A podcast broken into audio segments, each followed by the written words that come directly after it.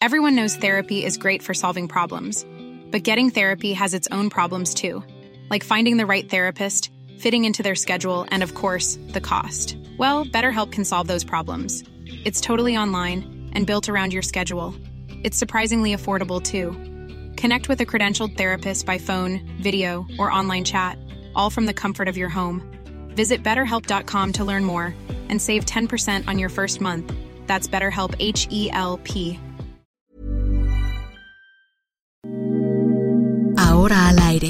a la una, con Salvador García Soto. Un encuentro del diario que piensa joven con el análisis y la crítica. A la una, con Salvador García Soto.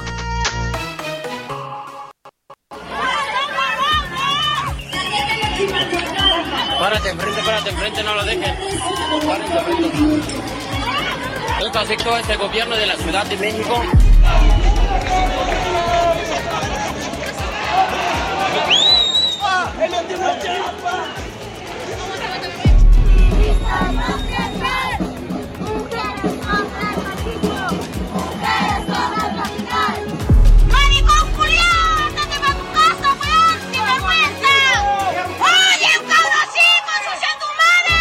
Que son niñas y niños de 5 a 11 años de edad. La modalidad va a ser principalmente en instalaciones convencionales de salud. La página de registro es la misma, mivacuna.salud.gov.mx.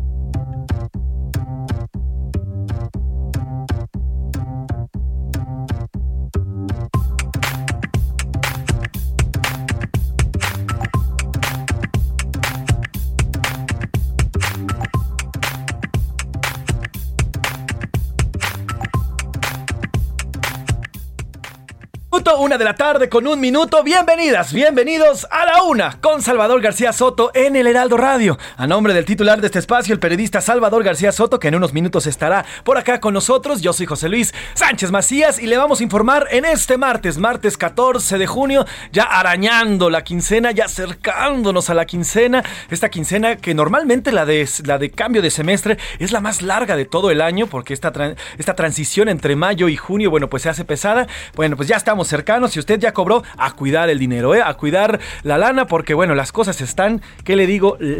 Lo caras, carísimas. Usted lo ve cada vez que acude a los mercados, que acude a los supermercados a comprar. Bueno, pues cuide el dinero, trate de pagar las deudas. Si usted tiene tarjetas de crédito, bueno, pues aguas, porque recuerde que también las tasas de interés están altísimas. Gracias, gracias por sintonizarnos en este a la una de este martes 14 de junio. Estamos a 22 grados centígrados, está bajando la temperatura aquí en la Ciudad de México. Tenemos una capital eh, más o menos nublada, pero también de repente en algunos espacios hay el cielo abierto. Se esperan lluvias, fuertes lluvias por la tarde, cerca de las seis y media y siete de la tarde noche acá en la capital. También en la zona de occidente, en la zona centro, va a haber más lluvias. Vamos a platicar de lo que ocurrió allí en Guadalajara. Oiga, tremenda tromba que cayó en Guadalajara. Hay una persona muerta. Vamos a hacer enlaces por hasta allá. Y por lo pronto tenemos mucho que contarles. Pero antes voy a saludar y le mando un gran abrazo. Y le agradezco también que nos sintonice a través de las frecuencias de Heraldo Radio, Heraldo Media Group, que nos escuchamos en todo el país, de costa a costa y de frontera a frontera. Y es así como mando abrazos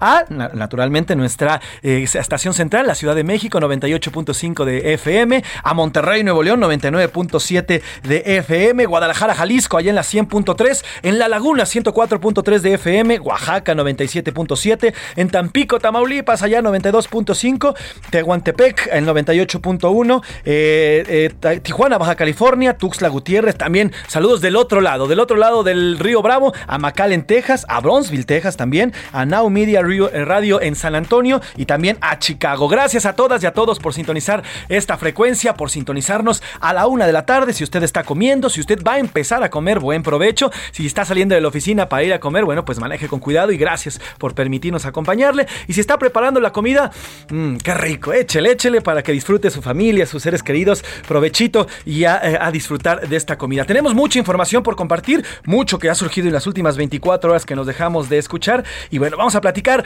a por él, como dirían los españoles, a por él. La Fiscalía de Campeche inició una serie de cateos en propiedades de Alejandro Moreno Cárdenas, el líder del PRI. Además, la Fiscalía, esta Fiscalía local, ya inició procedimientos en su contra por los delitos de lavado de dinero y defraudación. Todo esto debido a los audios que publicó la semana pasada la gobernadora de aquel estado, Laira Sansores, en su, en su ya famosa martes de la noche del jaguar allá en Campeche. Bueno, pues dio a conocer estos, eh, estos audios, así que ya hay acciones por parte de la Fiscalía local en contra de algunos predios del líder del PRI. Y mientras tanto, oiga, ¿se acuerda de esta, eh, de la caricatura del Salón de la Justicia? Mientras tanto, en el Salón de la Justicia, bueno, pues así, pero en, en Insurgentes Norte, mientras tanto, aquí en la Ciudad de México, hay un cónclave priista, líderes y, la verdad es que gran, una gran plana priista se está reuniendo en estos momentos con el presidente del Partido Revolucionario Institucional, con Alito, para definir el futuro, luego de que el, pasado lunes mandaran una, pues una carta, una fuerte carta a varios ex líderes del partido,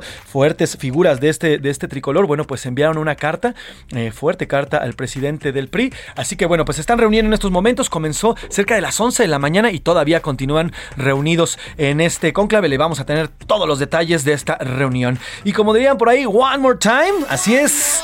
Así es, exactamente. John Kerry, el enviado de Estados Unidos para asuntos climáticos, se reunió una vez más con el presidente Andrés Manuel López Obrador. Es la tercera en este año, la cuarta en lo que va de los últimos nueve meses. Eh, así que bueno, pues le tendremos los detalles. Estuvieron ahí presentes junto con John Kerry, también el director de la Comisión Federal de Electricidad, Manuel Bartlett, el director de Pemex, el señor Oropesa, y además del presidente Andrés Manuel López Obrador. Y además le contaremos, oiga, ¿qué está pasando en Chilpancingo Guerrero? No hay pollo, literalmente no hay pollo, y esto debido al crimen organizado. Algunas células del crimen organizado en Guerrero han atacado a los productores de pollo y hoy en la capital de Guerrero no hay una sola pieza de pollo. Se pueden encontrar algunos pollos enteros por ahí, por algunos mercados, pero prácticamente todas las pollerías están cerradas debido a que los productores, bueno, pues han sido asesinados. Hay reportes, y se lo tendremos aquí, de un ataque a una de las principales pollerías o, o granjas de pollos allá en Guerrero, en la cual incluso habría muerto un menor de edad de 14 años. Así que bueno, pues fuerte la violencia y ya lo veíamos en Michoacán con el aguacate que despegó el precio, también lo vimos con el limón y ahora lo vemos acá en Guerrero acá con el pollo y estos ataques. Eh, la semana pasada asesinaron a uno de los productores en pleno mercado, lo mataron. Eh, esta semana, también este fin de semana, hubo este ataque en esta granja. En fin, le vamos a tener los detalles. Y en los deportes, a estirar las piernas. Este martes, la selección mexicana de fútbol enfrentará a Jamaica en partido correspondiente a la Nations League de la CONCACAF. Además, tras un año sin actividad y a los 40 años, Serena Williams regresa a un torneo. Disputará el mítico Wimbledon. Ahí va a estar la gran Serena Williams disputando este, este torneo. Y en el entretenimiento, Presida Reyes nos contará de las novedades sobre la segunda entrega de la película de Joker con, con Joaquín Phoenix. Y hablando del mundo de Batman, un giro sorprendente que tomará el personaje en una historia muy mexicana que ya está preparando. Además, otra leyenda contagiada de COVID en plena gira. Le vamos a decir quién es, le vamos a contar quién está contagiado también de COVID dio a conocer ayer y bueno, pues van a tener que cancelar algunas fechas. Como ve, tenemos mucho que contarle, mucho que platicarle, mucha información, además de lo que vaya surgiendo a lo largo de estas dos horas aquí en A la Una con Salvador García Soto. Vamos a ir, si usted me lo permite, a la pregunta del día, porque como siempre decimos, este programa, este programa es nada, absolutamente nada, sin usted. Esta es la opinión de hoy. Y bueno, tenemos dos temas interesantes, dos temas eh, particularmente importantes para este, para este martes 14 de junio. El primero, la Fiscalía de Campeche, la Fiscalía Local, ya inició, ya inició pesquisas en contra de Alito, de Alejandro Moreno Cárdenas, el líder nacional del PRI. Esto luego de que, bueno, pues se dieran a conocer algunos videos y audios. Eh, y bueno, la pregunta que le hacemos en esta, en esta tarde de martes es, ¿usted cree que estas acciones en contra de Alito o en contra de Alejandro Moreno Cárdenas son A? Acciones legales totalmente sustentadas y no hay más que buscarle más que el término de la justicia. B, un tipo de vendetta contra el priista, contra el líder del PRI, por todo lo que ha dicho y por también por todo lo que ordenó luego de esta reforma eléctrica. Hay una vendetta por parte del gobierno y bueno, pues que se está haciendo y se está evidenciando en Campeche. O sea, son simplemente jugarretas políticas. Así es la política en nuestro país. El toma y daca, el si tú me haces, yo te hago. Ahí está la primera pregunta. Y la segunda pregunta, hoy, hoy es Día Mundial del Donante de Sangre. Una acción que no solo salva vidas, sino además demuestra la sensibilidad que tenemos los seres humanos para con otros. Es algo que no nos cuesta, algo que está circulando día a día en nuestro cuerpo, que además se regenera y que además no nos pasa nada si la compartimos y puede, ya le digo, salvar vidas. Una, una, sola donación puede salvar la vida de tres personas. Así que bueno, pues hoy es Día Mundial del Donante de Sangre y bueno, pues le preguntamos, ¿usted ha donado o está dispuesto a hacerlo en cualquier momento? A, sí, sin problema y a cualquier persona cuando lo necesite, yo dono. B, sí, lo hago, pero solo en caso de emergencia y a personas cercanas o familiares. O C, de plano, no lo he hecho y no lo haré. Nunca he donado y nunca voy a donar sangre. Bueno, pues ahí están las tres, las dos preguntas de este martes, martes 14 de junio. ¿Y qué le parece? Si ya nada más que decir ni que agregar, vamos al resumen de noticias. Ya estamos aquí en A la Una con Salvador García Soto. Prórroga. Ante las inconformidades presentadas por los cambios al reglamento de inspecciones, la Secretaría del Trabajo otorgó un plazo de 30 días a las empresas para corregir irregularidades en lugar de solo 5 que se habían planteado originalmente. Revés. La cooperativa Energía de San Pedro en Nuevo León ganó un amparo a la CFE y a la Comisión Reguladora de Energía para recuperar el 100% de sus derechos de generación eléctrica para autoabasto domiciliario. Promesas. Petróleos Mexicanos se comprometió a que para la primera quincena de julio sus farmacias tendrán el 100% de los medicamentos requeridos en la atención de sus derechohabientes. Criminal. Un elemento de la Guardia Nacional fue detenido en la Ciudad de México por la presunta comisión del delito de violación agravada cometida contra una persona menor de edad. Operativo. El presidente colombiano Iván Duque informó que un importante líder de las disidencias de las FARC en el suroeste de ese país, acusado de asesinatos de líderes sociales, ataques con carros bomba y de coordinar actividades de narcotráfico con los cárteles mexicanos, murió en un operativo militar.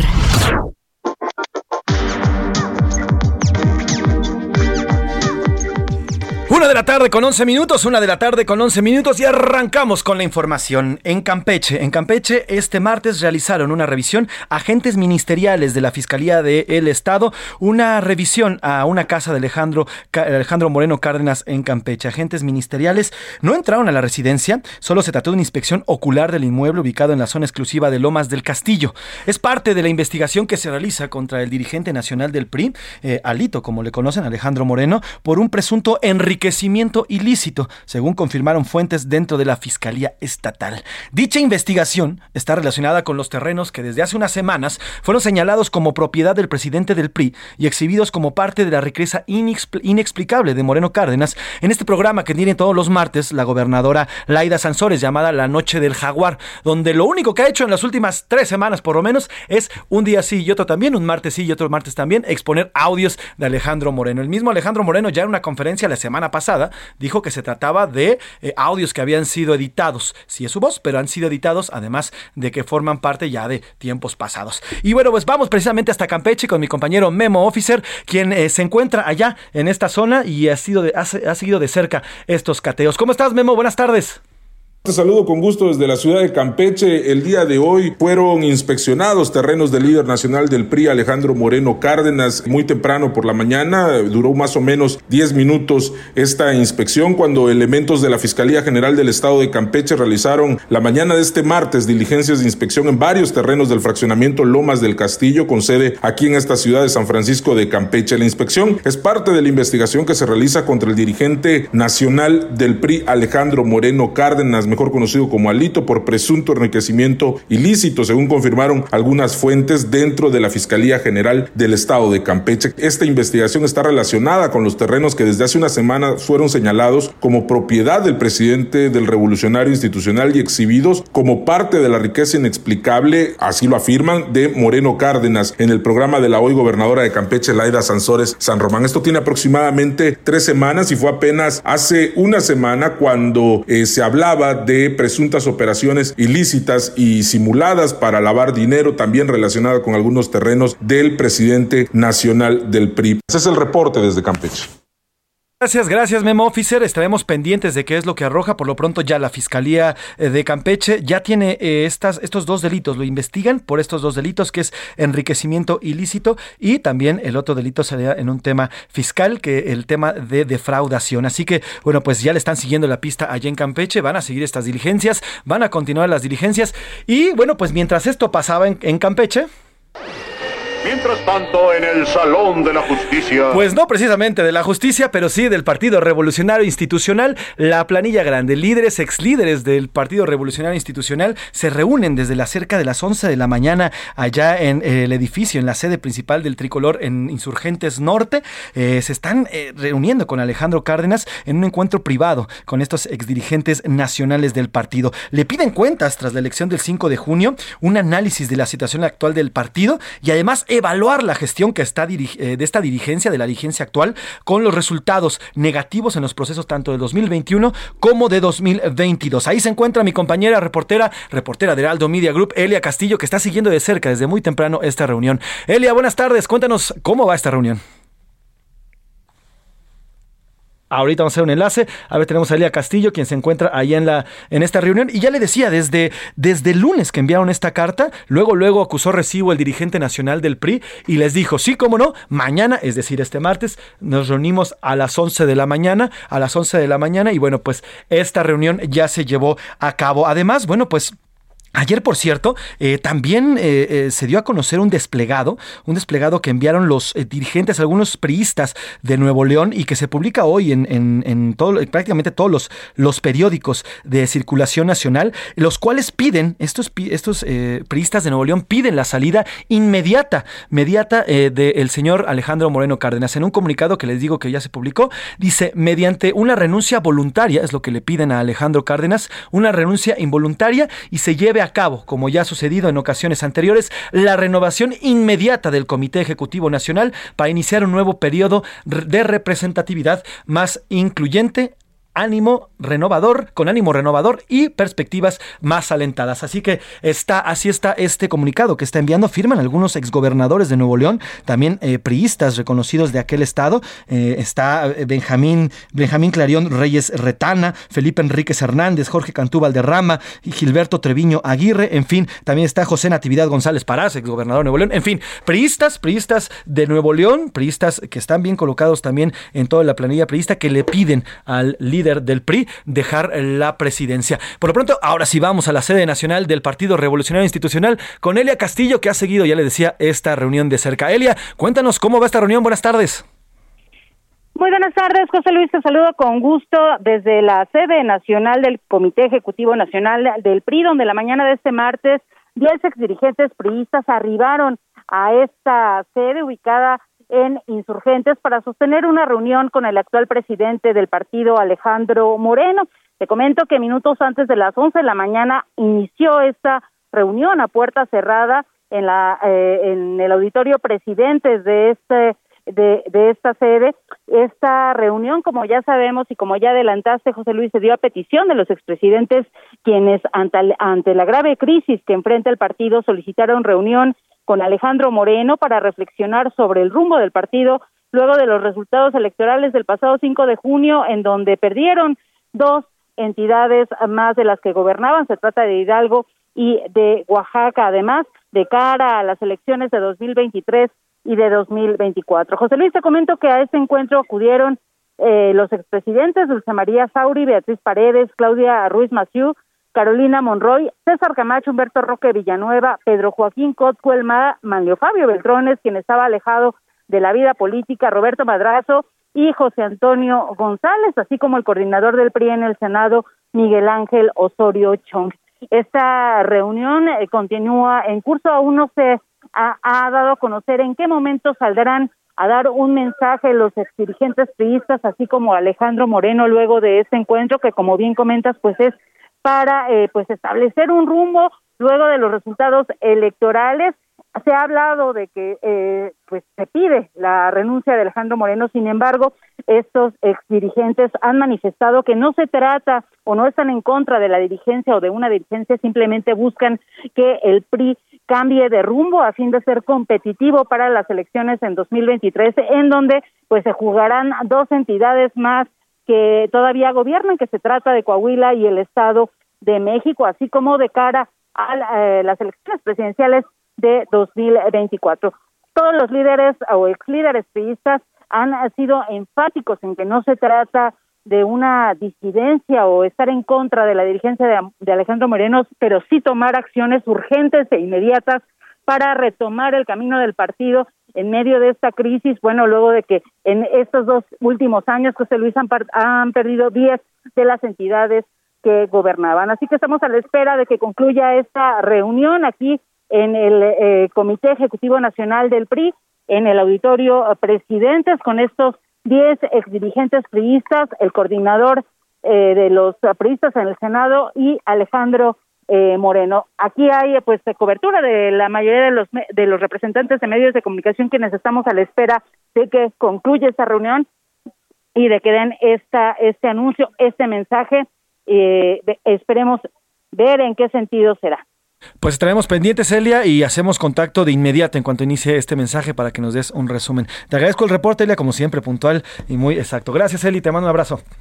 Muy buenas tardes. Elia Castillo, reportera de Heraldo Media Group. Oiga, ya hace unos minutos, de último momento le cuento, el fiscal, el fiscal del estado de Campeche, Renato Sales Heredia, salió a explicar, dio una, una conferencia de prensa en la que explicó qué fue lo que ocurrió, qué fue lo que implementó la Fiscalía y cuáles fueron las acciones que se llevaron a cabo esta mañana en las propiedades de Alejandro Moreno Cárdenas. Vamos a escuchar al fiscal Renato Sales Heredia. Cargo de la Fiscalía para delimitar las propiedades que se encuentran a nombre del exgobernador, eh, Alejandro Moreno Cárdenas, porque hay algunas que están a su nombre, varios lotes registrados pues legalmente en el registro público de la propiedad, y otras más que están a nombre de familiares, conocidos, amigos, de su hermano, algunos otros conocidos. Bueno, y lo que estamos haciendo es ver, hay cinco lotes unidos, eh, están a su nombre o no. Aquí están, se corresponde con la realidad o no. Eh, vamos a fijar fotográficamente y vamos a ubicar cuáles sí están a nombre de este señor y cuáles están a nombre de otras personas. Pues ahí está, ahí está el fiscal, el señor Renato Heredia, quien está explicando qué fueron las diligencias, las diligencias que se llevaron a cabo esta mañana allá en Campeche. Oiga, y también de último momento sobre este mismo tema, Alejandro Moreno, el presidente del PRI, acaba de promover un par de amparos para evitar que Laida Sansores continúe revelando audios en su contra. El líder nacional del PRI eh, promovió un amparo con el cual busca que se impida a la gobernadora de Campeche, Laida Sansores, eh, y continuar con esta, esta publicación de videos que van en, en su contra. Esta serie de videos que ya le digo desde hace por lo menos tres semanas ha estado publicando cada martes la gobernadora morenista de aquel estado. La demanda de garantía fue promovida el pasado 9 de junio. Alito pide la protección de la justicia para que cesen las declaraciones, manifestaciones y comentarios por parte de la mandataria estatal que han sido enviados, publicados y difundidos a través de diversas redes sociales oficiales. Eso es lo que pide el líder nacional del PRI. Así que bueno, pues ahí está. Así es tema del Partido Revolución Institucional, Alito, el señor Alejandro Moreno Cárdenas y Campeche. Eh, estaremos pendientes cuando empiece el mensaje y vamos a hacer contacto con Elia hasta, hasta la eh, sede nacional del PRI. Por lo pronto, y hablando de reuniones, esta mañana también se llevó a cabo otra reunión, pero en Palacio Nacional. Como ayer se lo adelantamos para este martes, eh, que habían pospuesto la, esta reunión entre John Kerry, el enviado de Estados Unidos para Asuntos Climáticos, con el presidente López Obrador. Bueno, pues muy tempranito el señor John Kerry llegó a Palacio Nacional, se reunió con el presidente López Obrador y tuvo también ahí algunos invitados dentro de esta reunión. Vamos a ir con Pari Salazar, compañero reportero de Aldo Media Group, que nos tiene los detalles de esta reunión. Buenas tardes, Pari, cuéntanos. Buenas tardes, amigas, amigos de El Heraldo. Este martes, el enviado presidencial especial de los Estados Unidos para el clima, John Kerry, llegó a Palacio Nacional para sostener una reunión con el presidente Andrés Manuel López Obrador. Minutos después de las 11 de la mañana, arribó a las calles del centro histórico de la Ciudad de México el convoy de camionetas que traslada al funcionario estadounidense. El presidente López Obrador y el enviado especial John Kerry abordaron la colaboración para enfrentar los efectos del cambio climático, la política energética, así como energías renovables y alternativas. Al mandatario mexicano la acompañaron la secretaria de Energía, Rocionale, el director general de la Comisión Federal de Electricidad, Manuel Bartlett, y el titular de Pemex, Octavio Romero Oropesa. Esta es la información. Pues gra- gracias París, gracias por este, por este reporte. Bueno, yo no sé si le habrá dicho el presidente López Obrador a, John Kerry que se equivocaron con la inversión en automóviles eléctricos. ¿eh? Ayer lo dijo, ayer lo dijo en, su conferencia mañanera que había un error en haberle apostado a los automóviles eléctricos y dejar a un lado al petróleo. ¿Quién sabe qué se le habrá dicho y, qué le habrá- y si se lo dijo, que le habrá respondido el encargado del cambio climático? Vámonos a la primera pausa, vamos a la primera pausa con Monabel. ¿Cuándo, cuándo, cuándo? Recuerden que estamos recordando hoy y esta semana música dedicada a todas aquellas personas tan importantes de nuestras casas, los abuelos, las abuelas, los adultos mayores, que son vitales, son la columna vertebral de todas las familias. Así que, bueno, pues a ellos y a ellas les dedicamos Monabel. ¿Cuándo, cuándo, cuándo? Dime cuándo tú vendrás. Dime cuándo, cuándo, cuándo. Si muy jamás. Tú de mí te acordarás. Yo te espero siempre aquí. Pero cuando, cuando, cuando te decidas a venir. Yo por fin seré feliz. Escuchas a la una con Salvador García Soto. En un momento regresamos. Sigue escuchando a la una con Salvador García Soto. Ahora, la rima de Valdés. O de Valdés, la rima.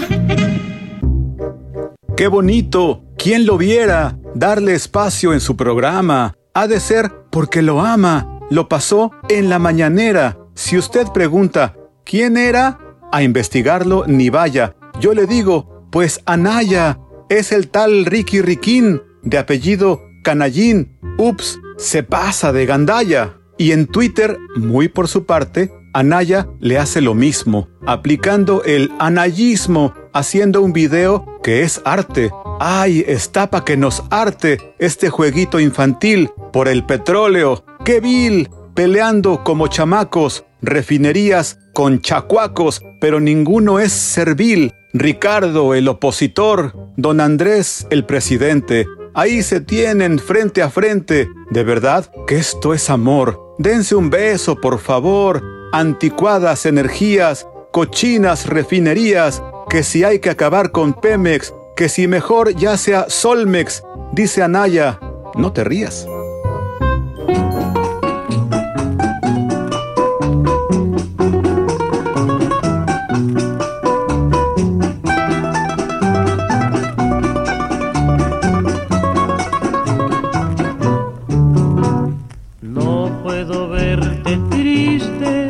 Porque me mata. Tu carita de pena, mi dulce amor. Me duele tanto el llanto que tú derramas, que se llena de angustia mi corazón. Yo sufro lo indecible si tú entristeces. No quiero que la duda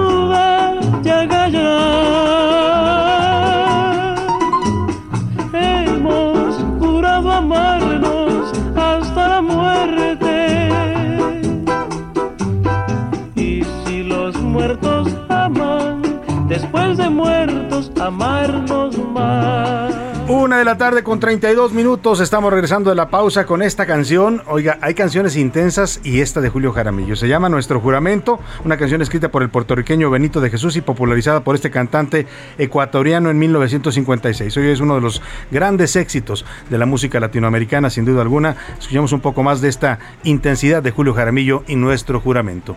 con toda el alma llena de sentimiento. La escribiré con sangre, con tinta sangre del corazón.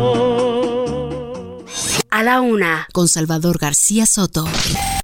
Una de la tarde con 33 minutos. ¿Cómo está? Me da mucho gusto saludarlo. Le agradezco a José Luis Sánchez que haya iniciado esta transmisión. Nos agarró un poco de complicaciones ahí en el tráfico, pero ya andamos por aquí listos para informarle. Ya José Luis le adelantó algunos de los temas más importantes, pero hay más información todavía en esta primera hora de la una. Le voy a contar. ¿Se acuerda de Sandra Cuevas? Aquí la tuvimos en estos micrófonos. Se molestó cuando le preguntamos sobre los murales que estaba destruyendo la alcaldía. Nos regañó, nos acusó de ser, eh, dijo que informábamos con, con eh, sin, sin ética y luego resultó que la mentirosa era ella porque le demostramos que por lo menos había destruido siete murales cuando ella afirmaba que solamente había sido uno y que ni siquiera había dado la orden ella, ¿no? Esquivando el bulto. Pero bueno, más allá de eso, pues sigue en, problemas la señora Sandra Cuevas. La verdad es que lo que pasó aquí fue un mero, un mero incidente comparado con todos los problemas que trae en la alcaldía. Trae problemas severos, eh, mucho más allá de sus discusiones con los medios y de las polémicas en las que se ha visto envuelta, pues el tema ya llegó a asuntos legales. Aquí le adelantábamos desde hace ya algunos días este dictamen, este fallo del Tribunal de Justicia Administrativa de la Ciudad de México, que ya se lo habíamos dado a conocer. Ella eh, dijo que no lo había notificado. Bueno, pues ayer el propio tribunal tribunal dio a conocer que ya notificó al órgano interno de control de la alcaldía Cuauhtémoc, es decir, a la alcaldesa Sandra Cuevas, la resolución que inhabilita y destituye por un año de su cargo a esta alcaldesa de Cuauhtémoc. Es acusada de abuso de funciones por el cierre del Deportivo Guelatao durante 41 días en octubre del año pasado. La denunciaron los propios vecinos de su alcaldía que se inconformaron con esta decisión de cerrarles un deportivo que era pues vital para ellos en una zona densamente poblada con problemas de drogadicción y la gente había encontrado en este eh, Deportivo Guelatao, que fue remodelado en la administración pasada de Néstor Núñez, una especie de oasis a donde iban a ejercitarse, había programas, había quedado, la verdad, muy moderno, parecía uno de estos gimnasios de cadena muy bien equipado y la señora llegó y lo cerró, argumentando que había fallas estructurales en la construcción, que era una construcción riesgosa. La polémica llegó hasta la jefa de gobierno Claudia Sheinbaum, que dijo, bueno, para eso hay un instituto que certifica las construcciones en la ciudad y ella nunca lo llamó. Todo el asunto derivó en esta demanda que hoy la está inhabilitando para ejercer este cargo. Un año ordenan los magistrados del Tribunal de Justicia Administrativa que se suspenda de sus, de sus funciones, es decir, a partir de que fue notificada ya no puede ejercer el cargo. Ayer salió a dar una conferencia y dijo que todo esto es político, que hay un complot en su contra, si le suena, así lo dijo más o menos que porque la están persiguiendo, porque ella no es de la clase política, en una serie de argumentos, y dijo que va a seguir ahí. La verdad es que no puede seguir, ¿eh? tiene que ser destituida. Puede impugnar la resolución, eso sí, tiene 15 días para presentar una apelación a este fallo del Tribunal de Justicia Administrativa, pero mientras le responden a su, a su, a su impugnación, ella tiene que dejar el cargo a partir de ya. Esto fue lo que argumentó ayer y respondió así. Bueno, vamos a primero escuchar a Iván Márquez que nos cuenta de esta destitución, la segunda que le eh, ordenan a Sandra Cuevas. Buenas tardes, Salvador. Así es, un Tribunal de Justicia Administrativa de la Ciudad de México notificó al órgano interno de control de la alcaldía Cuauhtémoc sobre la resolución que inhabilita y destituye por un año a la alcaldesa de Cuauhtémoc, Sandra Cuevas. Esto por haber cerrado durante 41 días el Deportivo Guelatao, ubicado en la colonia Morelos. Ante ello, la alcaldesa salió por la noche de este lunes a informar sobre su situación. Dijo que el gobierno está buscando maneras de sacarla del puesto yo no pertenezco a la cúpula del poder, no pertenezco a ese grupo de poderosos y es por esa razón que crean situaciones jurídicas, porque no tienen de otra para sacarme de aquí. Asimismo señaló que no es sentencia definitiva. No es una sentencia definitiva, es una sentencia que se va a combatir ante las instancias correspondientes con la finalidad de ganarles una vez más. Estoy preparada para esta y mil batallas más. Salvador, comentarte que Sandra Cuevas tendrá 15 días para impugnar esta batalla. Mi reporte, buenas tardes.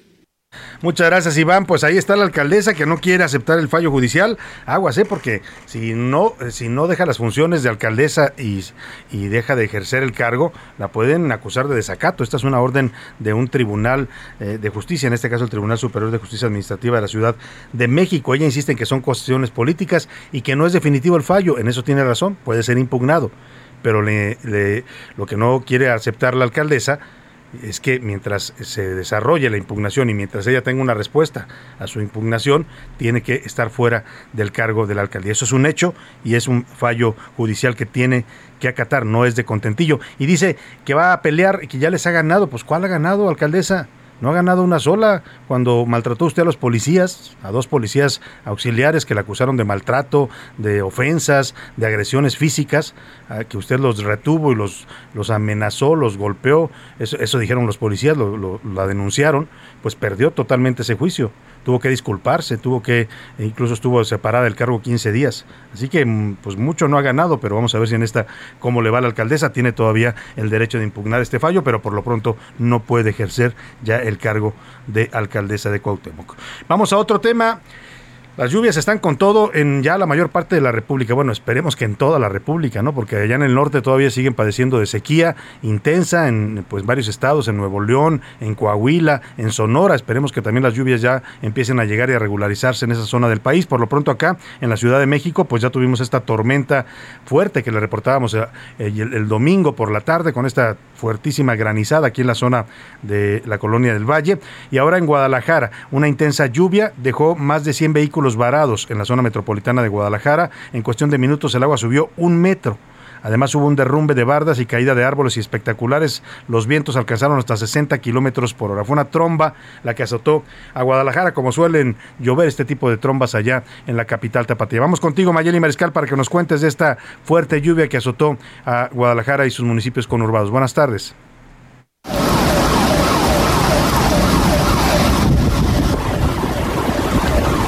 Así es, Salvador, pues más de 100 vehículos quedaron varados en las calles y avenidas, además de que se registró el desbordamiento del canal de normalistas a la altura de la calle Fidel Velázquez, inundaciones de 20 centímetros en el cuarto de máquinas del Centro Médico de Occidente, el cual pese a esto pues continuó trabajando con normalidad. Sin embargo, las casas aledañas a esta zona pues también sufrieron inundaciones y básicamente pues la noche estuvo colapsada en la zona metropolitana de Guadalajara y es que la lluvia fue pues bastante copiosa, inició alrededor de las 20 horas de este lunes y se registraron precipitaciones de hasta 100 milímetros en varios puntos de la ciudad. Además, fuertes vientos que alcanzaron incluso hasta los 60 kilómetros por hora en la zona del Centro Universitario de Ciencias Exactas e Ingenierías, esto por la Avenida Revolución, y también se generaron pues caída de árboles, al menos 20 en Guadalajara y uno en Zapopan. Las zonas más afectadas pues sin duda fueron en el municipio de Guadalajara,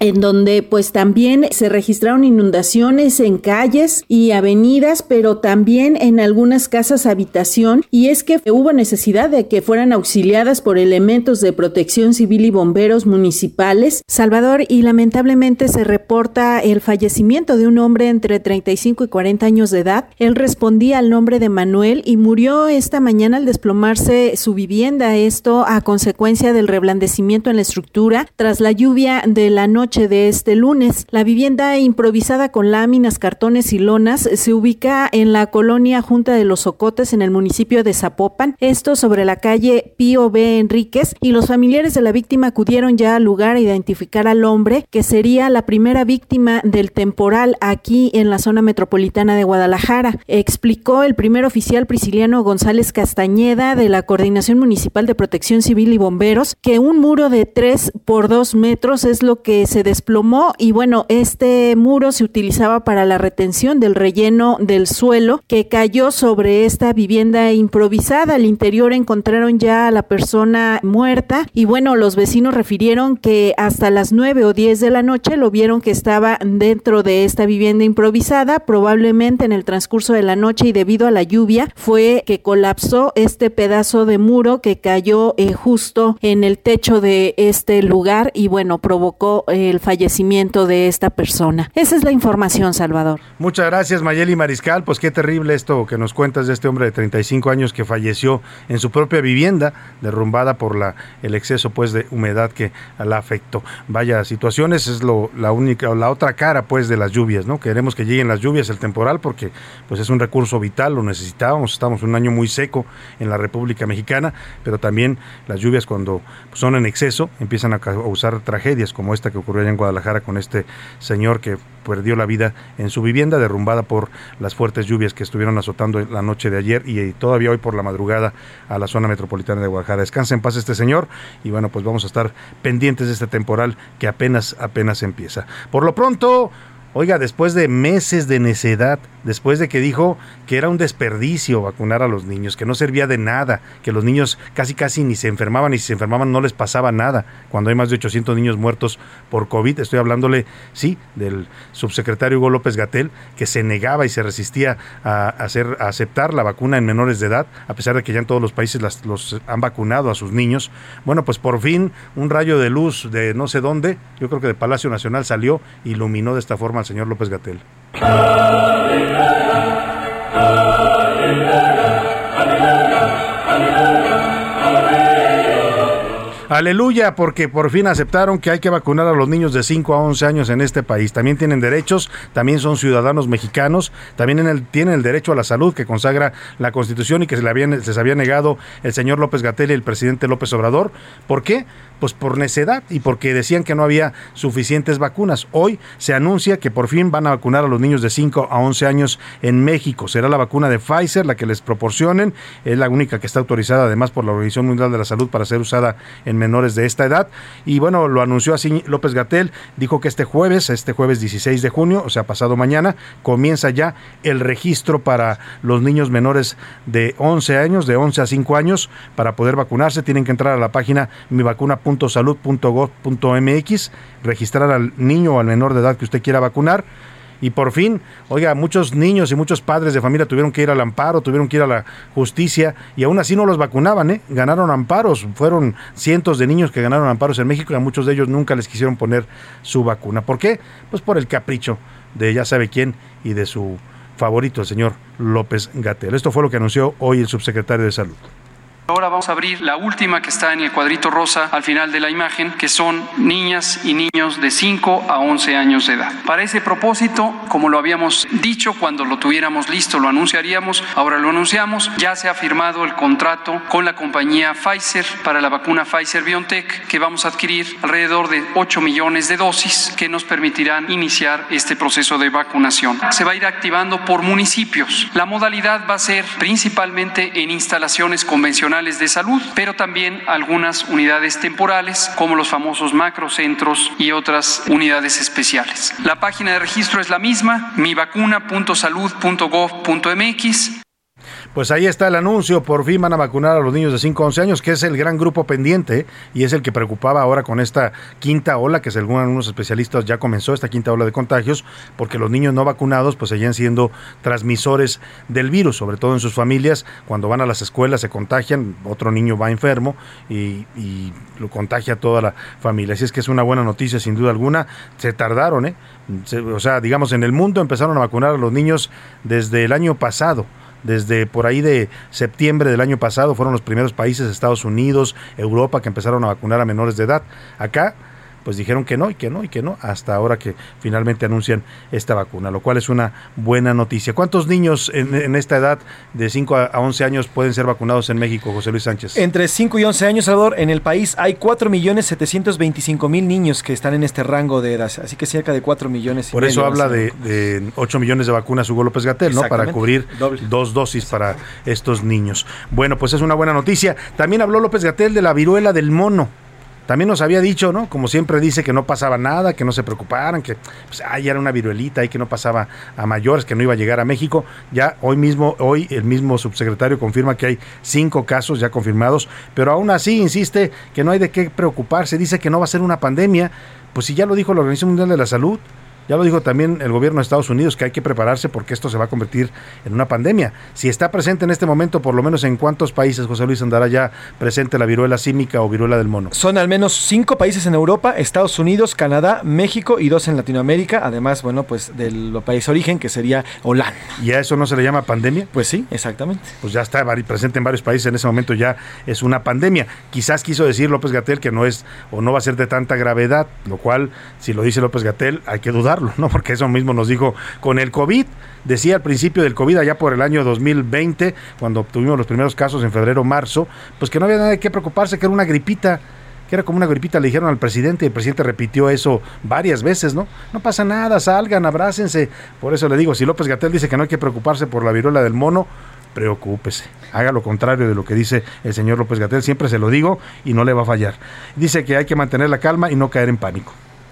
Ya comentamos que tenemos algunos casos. En este momento ya llevamos cinco casos en México, cuatro en la Ciudad de México, uno que fue notificado en Jalisco y confirmado en Estados Unidos. El paciente en pocas horas de que estuvo en atención en México se fue a Estados Unidos donde reside. ¿Qué va a pasar con esto? Lo más probable es que vamos a seguir encontrando esporádicamente algunos casos y eventualmente algunos brotes, la vinculación de un caso que contagia a otro. De estos cinco, uno fue contagiado por otro del mismo grupo pero no hay alguna anticipación de que esto pudiera convertirse en una pandemia. Uf, uf. Si ya dijo López Gatel que no va a ser una pandemia, entonces quiere decir que sí va a ser una pandemia. Y yo coincido con él, en eso sí coincido y tiene toda la razón el señor López Gatel. No hay que caer en pánico, no hay que alarmarnos más allá pues, de provocar pánico, pero sí hay que estar alertas y sí hay que cuidarse y hay que estar atentos sobre todo a los síntomas. Ya se los hemos comentado varias veces aquí. Si usted te presenta alguno de estos síntomas, pues eh, váyase al doctor y chéquese para que se aísle y pueda pues procesar esta enfermedad que afortunadamente eh, en la mayoría de los casos se habla de que solamente uno de 10 casos tiende a agravarse, los demás pueden serse una simple viruela con todas las molestias que significa, pero sin poner en riesgo la vida humana. Pero de que hay que cuidarse, hay que cuidarse. Y vámonos a otro tema rápidamente. Antes, antes hay movimientos en el Estado de México. Mire, es interesante este anuncio que hace hoy el gobierno de Alfredo del Mazo porque vimos el domingo este evento de Morena en Toluca, ¿no? Que fue todo un pues un acto de arranque de campaña, ¿no? Dijeron que era para el Estado de México, por eso lo hicieron ahí en Toluca, pero terminó siendo pues para la grande, para la sucesión presidencial de 2024. Ahí llevaron a las tres corcholatas, hablaron las tres, llevaron espectaculares, porras, playeras, ¿no? Fue un acto de campaña. Ya la oposición está diciendo que eso viola la ley y que los van a denunciar, pero eso ya es otro asunto. El tema es que qué tanto habrá impactado este evento ahí en Toluca, junto a lo que le había dicho que también se lo conté y ayer lo publicamos en las Serpientes Escaleras, a la reunión que convocó el expresidente Enrique Peña Nieto allá en Madrid, en su casa de Madrid, a donde acudieron varios priistas del Estado de México, destacados, la mayoría de ellos, pues para hablar de qué van a hacer en el Estado y cómo, cómo frenar el avance de Morena no sé si no le tienen confianza al señor Alfredo del Mazo o no o tengan miedo de que vaya a ser lo que están haciendo muchos gobernadores priistas, ¿no? Están los que acaban de pasar, Alejandro Murat, eh, Omar Fayad, eh, pues los anteriores, Kirin Ordaz, Claudia Pavlovich, que entregaron el Estado, ¿no? Se los, o sea, ni pelearon, pues, ni las manos metieron, como dice, ¿no? Pues es que ya ganó Morena, pues ya ganó, pues que gane, ¿no? Y ahora muchos de ellos están recibiendo consulados y embajadas de premio.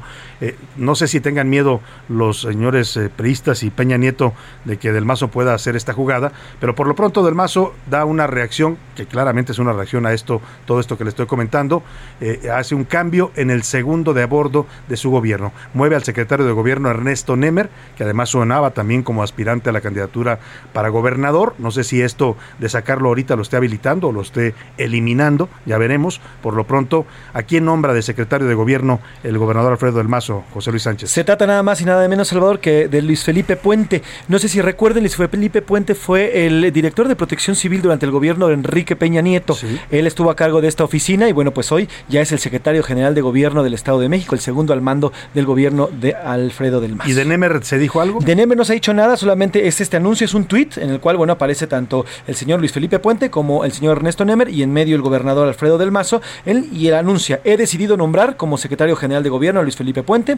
Agradezco a Ernesto Nemer, escribe el gobernador, su trabajo y entrega por el bienestar de las familias mexiquenses. Pues habrá que ver si esta salida de Nemer el hecho de que lo saquen de la Secretaría de Gobierno lo está habilitando para que empiece a buscar la candidatura a gobernador o lo está eliminando, ¿no? Habrá que ver, eh, por lo pronto ya está el nuevo secretario de gobierno, no es una posición menor, es el segundo, pues es el que maneja toda la política interna en el Estado de México y eso de cara a las elecciones para gobernador que habrá el próximo año y a todos los movimientos que ya hay en Morena, en la Alianza Va por México, etcétera, va a ser una entidad muy reñida, ya le he explicado por qué, es la más grande en el padrón electoral a nivel nacional, así es que este movimiento ahí en el gobierno de, del Estado de México es interesante. Oiga, y ya nombraron a las embajadoras, estaban pendientes varios nombramientos, dijo, dijo el canciller Marcelo Ebrard que el gobierno de Chile ya otorgó el beneplácito a la nueva embajadora Alicia Bárcena, quien fuera secretaria ejecutiva de la CEPAL, ahora ya es embajadora de México en Chile. Además también Panamá ya por fin otorgó su beneplácito a Jesús Rodríguez. Ay, cómo se resistieron en Panamá, se molestaron primero porque les querían mandar a un acosador como el señor Pedro Salmerón y luego después pues hubo polémica también por el anuncio precipitado de Jesús Rodríguez, pero finalmente ya están aceptando a Jesús que va a llegar allá tranquilita, muy calmada y relajada la señora Jesús, que le gusta mucho la cannabis y lo dice públicamente, no es algo que yo esté eh, eh, acusando. Esto fue lo que anunció hoy Marcelo Ebrard. Presentamos la solicitud de beneplácito al gobierno de Chile para la designación como embajadora de México ante ese país de Alicia Bárcena, quien ha tenido una muy destacada carrera y trayectoria en la Organización de las Naciones Unidas. Hemos recibido el beneplácito del gobierno de Chile. También les informo que tenemos ya el beneplácito a partir del día primero de junio para la designación de Laura María de Jesús Rodríguez Ramírez, mejor conocida como Jesusa Rodríguez, ustedes la conocen muy bien. Sí, la conocemos bien a Jesús Rodríguez, muy, muy bien. Y bueno, el caso es que también dijo que ya solicitaron el beneplácito para que Patricia Ruiz Anchondo sea nombrada embajadora de México en Colombia. Pues la, Patricia Ruiz Anchondo fue eh, procuradora social de la capital, eh, va a ser embajadora ahora de México en Colombia. Se hizo famosa Patricia Ruiz Anchondo, me acuerdo mucho porque en una sesión de la Cámara de Diputados sacó una grabadora y creo que puso la canción de, de Let It Be de los Beatles en medio de un debate. Eh, en un debate parlamentario sacó su grabadora y puso esta canción. A ver si podemos encontrar por ahí el video de aquel hecho. Nos vamos a ir a la pausa y cuando regrese le voy a contar. No hay pollos en Chilpancingo. Los dejaron sin pollo, literalmente no se vende el pollo en este momento en ningún mercado ni tienda de Chilpancingo. ¿Sabe por qué? Porque el crimen organizado asesinó a los dueños de las principales granjas, a toda la familia de una granja de pollos, y eso tienen desabasto de pollos a Chilpancingo. Ya le cuento al regreso de la pausa, por lo pronto lo dejo con The Boswell Sisters y Everybody Loves My Baby. Todos quieren a mi chico. Now everybody wants my baby, but my baby don't want nobody but me. That's plain to see.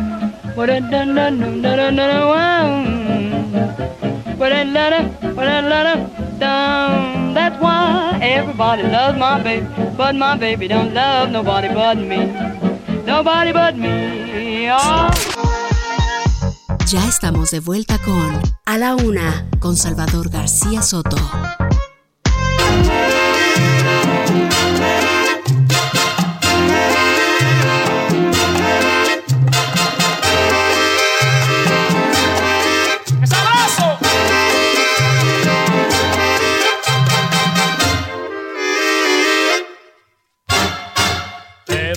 Bonito y sabroso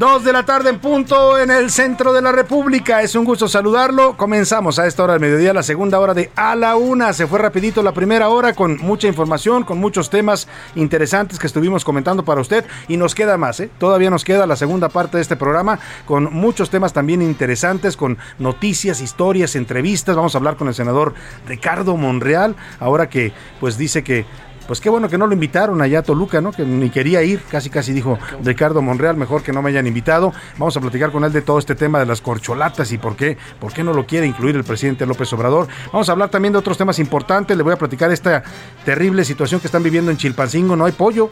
Si usted quiere comerse un pollito, literalmente allá en Chilpancingo en estos momentos es imposible. No hay pollo ni en las pollerías, ni en los mercados, ni en los supermercados. ¿Por qué? Porque la violencia del narcotráfico ya afectó también a este producto básico en Chilpancingo. Le voy a contar cómo ocurrieron esta situación, pues despollados literalmente allá en Chilpancingo. También vamos a platicar eh, sobre temas importantes en los deportes. Este martes la selección mexicana va a enfrentar a Jamaica en un partido correspondiente a la National League. En el entretenimiento, Priscila Reyes nos va a contar sobre novedades de la segunda entrega de la película de Joker con Joaquín Phoenix y hablando también del mundo de Batman, otro giro sorprendente que tomará este personaje en una historia muy mexicana que ya se está preparando. Además, nos va a decir quién fue la leyenda que se contagió de COVID en plena gira. Oiga, ya hemos regresado con este ritmazo. Le recuerdo que esta semana estamos homenajeando a todos los adultos mayores. ¿Con qué? Con la música de sus recuerdos, con la música que evocan en sus juventudes, en muchos casos de muchas etapas de su vida, música que los ha acompañado a lo largo de su vida. Y esta que regresamos es el señor Benny Moré. Y la canción se llama bonito y sabroso. Una gran canción, un mambo que además pues habla de la habilidad y el gusto que tienen los mexicanos para bailar el mambo igualito que los cubanos. Escuchamos un poco más del señor Benny Moré y seguimos aquí en la laguna. Mueve la cintura y los hombros, muchacho, mira como yo gozo la va. Mueve la cintura y los hombros y tú Qué bonito y sabroso, dice el señor Benny Morey. Sí, aquí anda bailando ya José Luis Mambo, haciendo sus pasitos de mambo aquí en la cabina. Oiga, y vámonos precisamente, ya que está saludando aquí José Luis y bailando mambo, también saludamos con gusto a Priscila Reyes, que conociéndola, segura también está bailando mambo allá. Eh, Priscila, ¿cómo estás? Priscila trae la música por dentro, ¿eh? No puedo ir. Efectivamente. ¿Qué tal el mambo, Priscila? No, pues es un ritmazo, es un ritmazo delicioso, Salvador, y esta canción es un homenaje eh, muy lindo que presenta Benny Moré diciéndole que, que al pueblo mexicano adopta todos los ritmos cubanos Sí. y se ven como cubanos al bailar, porque vaya que somos buenos para bailar. Nos en encanta México, además ¿eh? bailar mambo, Priscila. De hecho, el mambo se, se catapulta de México, En ¿no? México, Desde México es. llega a Nueva York, a Europa, a todos lados y se vuelve un ritmo Así mundial en, en épocas donde no existían las redes sociales, ¿eh? No había y esta- vaya que lo bailábamos bien, ¿eh? Sí. Si ustedes se acuerdan las películas eh, por ahí de Tintán o de estas cabareteras que salían las vedettes bailando. Sí, Ninón híjole, qué Sevilla, ¿no? ritmo, Rosa sí, Carmina, claro. todas esas grandes bailarinas que había en la, en la, en la- esa, esa época de las, las, ¿cómo les llamaban? Las, eh, Pues las, ca- eran las cabareteras vedettes, o las las vedettes, ¿no? Las vedettes, exactamente. Bueno, pues Priscila, José Luis, hicimos dos preguntas interesantes el día de hoy. ¿De qué van las preguntas, José Luis? La primera, la primera sobre estas acciones que se están llevando a cabo en eh, Campeche. Bueno, pues si es una vendetta política o se trata si de verdad están buscando justicia ah, en estas Ah, acciones. sí, que ya le catearon una casa allá en Campeche. Alejandro Moreno, justo cuando está, fíjese, pobre Alejandro, está a dos fuegos, ¿no? Por un lado, el gobierno tratando de acusarlo de enriquecimiento ilícito o acusándolo ya, porque esto ya fue una diligencia oficial en uno de sus domicilios allá en Campeche. Y por otro lado, tiene pues una revuelta acá dentro del PRI. Están todos los exdirigentes platicando con él y algunos ya pidieron su renuncia. Ayer lo, lo dijo el señor Osorio Chong, que si quiere ser candidato presidencial, pues que renuncie, ¿no? Porque no puede ocupar las dos posiciones al mismo tiempo. También el prismo de Nuevo León. Así es que, pues está a dos fuegos el señor Alejandro Moreno. Y la segunda La pregunta. segunda pregunta, Salvador. Hoy es Día Mundial del Donante de Sangre, una acción importantísima que no solamente habla de, las, de el, el amor que tenemos por una persona, sino la sensibilidad. Habla de la empatía humana, ¿no? Empatía, de, exactamente. de ayudar a otras personas que lo necesitan, u- hoy por ellos y mañana por nosotros. Exactamente. Y la pregunta es, ¿usted ha donado o estaría dispuesto a hacerlo si es que no lo ha hecho? Bueno, pues ahí están las dos Iba a ser un mal chiste, pero no. bueno, me de un chiste de la, de la donación, pero luego se los cuento. Priscila, ¿qué dice el público? ¿Qué dice El público dice, buenas tardes, Don Salvador. El caso Alejandro Moreno es el más puro estilo eh, desquite de su ex jefe, el peje. Acá dicen, hoy sin comentarios políticos y negativos, les deseo un excelente día y les mando un fuerte abrazote Gracias. a todo el equipo del mejor noticiero de México. También. José. García desde La Laguna. Gracias, Eh, por favor, quítenle un minuto cualquier noticia de AMLO y dedíquenselo a Samuel García. Nos estamos ahogando del calor sin agua. A sí. FEMSA y a la, cerveri- eh, a la cervecería no les quitan ni un litro. Vamos a hablar también de ese tema, por supuesto. acá. Sí, hay muchas quejas en Nuevo León en ese sentido, ¿eh? Que la Coca-Cola, por ejemplo, la- las empresas de FEMSA o las cervecerías que hay ahí en, en, Monterrey, pues sí, siguen teniendo muchos, consumiendo muchos miles de litros de agua, mientras la gente se está literalmente, ya nos dijo ella, pues ahogando, secando sin agua prácticamente. Vamos a hacer un reportaje sobre ese tema. Buenas tardes, Salvador. ¿Para cuándo será la entrega de documentos para el apoyo del programa Bienestar para personas adultas con discapacidad en el Estado de México, específicamente Catepec? Gracias, lo pregunta Sergio Jiménez Medina. Ahora se lo checamos, Sergio, y con mucho gusto, si tenemos la información en un momento más se la proporcionamos.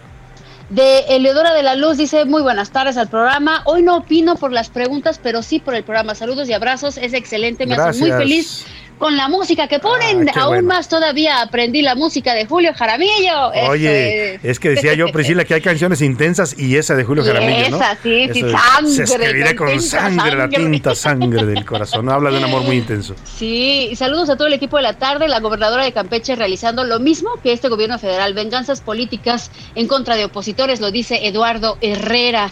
Por acá, Morena puede violar la ley, ni quien le diga nada, ah, pero no fuera otro partido, porque mil denuncias Ujú. opinan por acá. Nos vuelven a mandar saludos desde Georgia. Eh, dicen, ya denle más espacio al señor Mota para saber del fucho y otros deportes. Lo Sí, ponen por acá. Pues, sí, sí procuramos siempre darle buen espacio, ¿eh? pero a veces nos aprietan las entrevistas, sobre todo, pero vamos a, vamos a cuidar eso. Mira, Alex Rocha eh, op- opina, no puedo donar sangre, eso me pone muy triste. Eso es verdad. Hay mucha gente que quiere donar sangre Sí, no y no puede ¿no? por cuestiones. Tienes que tener o tienes que cumplir con ciertos requisitos, Sí. Salvador. Es delicado donar sangre. Sí. Eh, entonces, sí, hay mucha gente que luego quiere donar y no se puede. Eh, saludos a los mejores de la radio, muchísimas gracias. Gracias. Buenas tardes, señor García Soto, señorita Priscila, muchas gracias por la música que nos están poniendo. Al menos yo en lo particular me gusta mucho que se acuerden de nosotros los adultos. Ay, pues siempre. Soy la señora. Margarita Silva de la Gustavo Madero y me da mucho gusto que hayan regresado al canal abierto. Ya estamos, a partir de ayer, ya estamos en Canal 8 de televisión abierta y nos puede ver todas las noches a las 10 de la noche con las noticias de la noche. El Heraldo Televisión regresó efectivamente a televisión abierta a partir de ayer y estamos en el Canal 8 de su televisor. ¿Y qué dice Twitter? ¿Qué dice Twitter? Rápido le contesto a nuestro radio escucha, a nuestra radio escucha. A ver, les voy a dar una página para que ingresen a este sitio y con base en su dirección y su CURP pueden encontrar y pueden saber dónde están los módulos Para para, irse a inscribir. Tiene que tener, a ver, primero, los documentos que usted necesita. Uno, identificación oficial, que puede ser la credencial de lector, el pasaporte, la cartilla, cédula profesional, credencial de NINAPAM o la carta de identidad. Cualquiera de estos documentos, ¿ok? Dos, CURP. Tres, acta de nacimiento legible. 4. Comprobante de domicilio, no mayor a 6 meses. Y 5. Teléfono de contacto. Puede ser alguna persona con la que viva o con Algún la que familiar que pueda responder, ¿no? Exactamente. Ahora usted ingrese a www.gov.mx diagonal bienestar. Se lo repito, www.gov.mx diagonal bienestar. El inicio de los registros comienzan a partir de mañana. Recordemos que por la veda electoral que vivimos la hace la semana pasada, Se retrasó hace- este se retrasó este tema de las inscripciones. Ahora ya se abren y a partir del 15 de junio, es decir, mañana, comienza el, el registro para la incorporación de las pensiones para bienestar de adultos mayores. Así que, bueno, Adultos mayores con alguna discapacidad. con- ahí, ahí engloba todas, tanto Todas. los adultos mayores como adultos mayores con discapacidad. Sí, claro. No hay una diferenciación. Hay todas, se van y se Ahí puede inscribirse. Ujú. Gov.mx diagonal bienestar. bueno, ahí Ahí la está la, la- la- la respuesta del señor Sergio Jiménez Medina. Esperamos que haya puesto atención. ojalá, y si no, ahorita lo publicamos en redes Sí, en- lo publicamos en Twitter también para que si quieren bajarlo de ahí. Bueno, sobre el tema de eh, la donación, el- eso me da mucho gusto. 85% dice sí, yo dono o donaría sí, sin problema, y a quien sea, si es Muy que tengo bien. la posibilidad. El 10.7% dice solo en caso de emergencia. Y el 19% dice no, no lo he hecho y no lo haría. 19%. Bueno, Ah, pues caray. ahí está, está extraño, ¿no? Eh, sobre el tema de la fiscalía y este, estos, esta ya pesquisas que inició la fiscalía local allí en Campeche en contra de Alejandro Moreno Cárdenas, el 46, 48% se acaba de mover, 48% dice que es una venganza en contra del líder priista, el 15% dice que son acciones legales, totalmente en el marco de la legalidad, y el 35% restante dice que son jugarretas políticas de Morena y todos sus aliados. Bueno, ahí está la opinión de nuestra comunidad tuitera. ¿Y hay cotorreo informativo? Sí, lo hay. Sí. Venga, vamos a cotorrear la información. Ya llegó la hora. ¿La hora de qué? La hora del cotorreo informativo. José Luis Sánchez. Oigan, Arturo Saldívar, el presidente, el ministro presidente De de la Corte. Suprema Corte de Justicia de la Nación, se ha vuelto un personaje no solamente mediático a través de los medios convencionales, sino también ha adoptado las redes sociales como una forma de llegar a los jóvenes. A los jóvenes, además de lo que ocurre en las sesiones de la Suprema Corte, hay algunos detalles que le sacan de onda cuando suben algunas partes en las redes sociales. Una de estas es un vaso que siempre el ministro presidente de la Suprema Corte tiene cuando está en sesiones públicas. Es un vaso que parecería tiene de particular? un yogurt o una leche. Es un vaso con un líquido entre, entre perloso y blanquisco, Ajá. que es muy raro. Los tuiteros y en redes sociales Empezaron a preguntar hacer qué toma el es ministro? ¿Qué se toma el ministro? E incluso empezaron como a vincularlo con esta leche con psicotrópicos que, que Ah, caray. tomaban en la naranja mecánica. Hubo, hubo algunos, algunos memes ¿era que decían, leche? ah, el, el ministro presidente está tomando esta leche con psicotrópicos. Otros decían, no, pues es su yogur porque no le alcanzó a desayunar. En fin, bueno, pues el ministro, ya que está bien metido en las redes sociales, ya le contestó a los tuiteros, a los jóvenes, y esto fue lo que publicó ah, en sus redes sociales. Me ha divertido mucho que ya no hay nada que podamos hacer en las sesiones del Pleno que pase inadvertido. Hace unos días alguien tuiteó que si era un vaso de leche lo que yo estaba tomando en la sesión. Hubo comentarios muy divertidos, algunos no tan divertidos, pero quiero decirles que yo normalmente no tomo leche. Esta es una bebida de proteínas que tengo la costumbre, cuando me es posible, de tomarla a media mañana para poder aguantar hasta el horario de la comida. Entonces no hay mayor misterio. Es una simple bebida de proteínas. No digo la marca porque tampoco se trata de hacer publicidad. Saludos. Pues ahí está, muy Ahí bien. está el ministro presidente. Bien explicado, además, Bien ¿eh? explicado y bien nutrido, porque eh, sí, tiene que aguantar las sesiones A que lo mejor está en una de estas dietas keto que le llaman. Las ¿no? dietas keto, que además, bueno, proteína. llena de proteínas. Pues bien, se le ve bien sano y ahí está la respuesta para todos aquellos que estuvieron, pues... Preguntando por la lechita del ministro, pues, Pues la, la lechita del ministro es proteína. Proteína pura. Bueno, vámonos contigo, Priscila Reyes. Échenme la canción de mi novio, por favor. Ahí está. Salvador, ¿están escuchando Snoop Dogg? Sí, sí, sí. Snoop Dogg es uno de mis novios platónicos del medio del entretenimiento. Ajá. Y déjenme les cuento algo que, a ver, apenas se está volviendo viral, pero esto sucedió hace más de un año. Les cuento. Si yo les digo Snoop Dogg, evidentemente ustedes luego luego se acuerdan de marihuana. Snoop Dogg, marihuana, rap, marihuana. es como si dices Jesús a Rodríguez, ¿no? También, pues. Eh, así como lo hiciste hace rato de que Va tranquilita. a llegar así, bueno. tranquila, Panamá.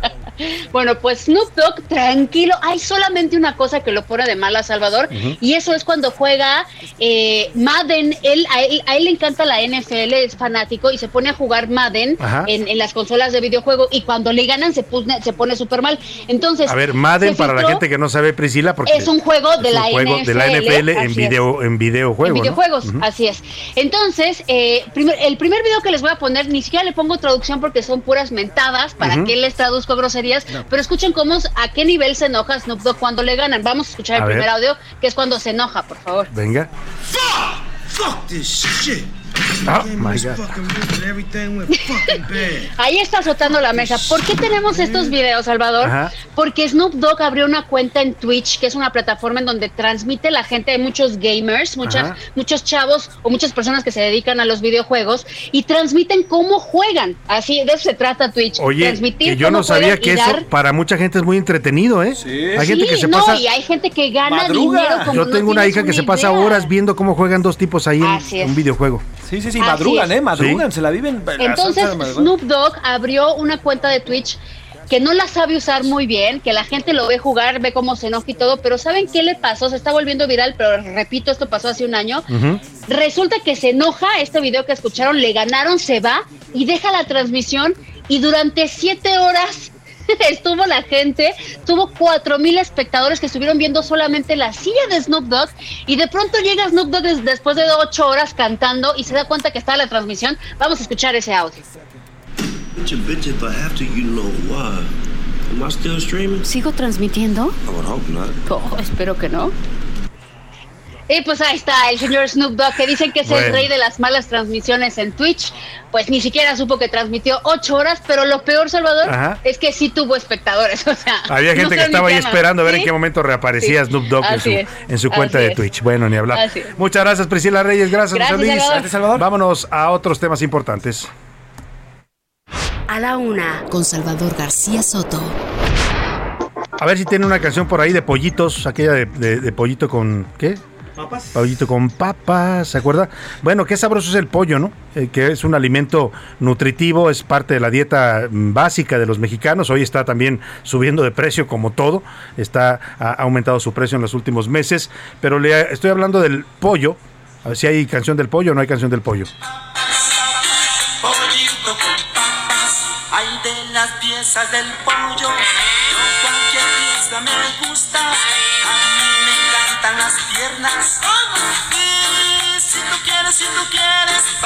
Pues papas, José Luis, ¿tú qué te gusta del pollo?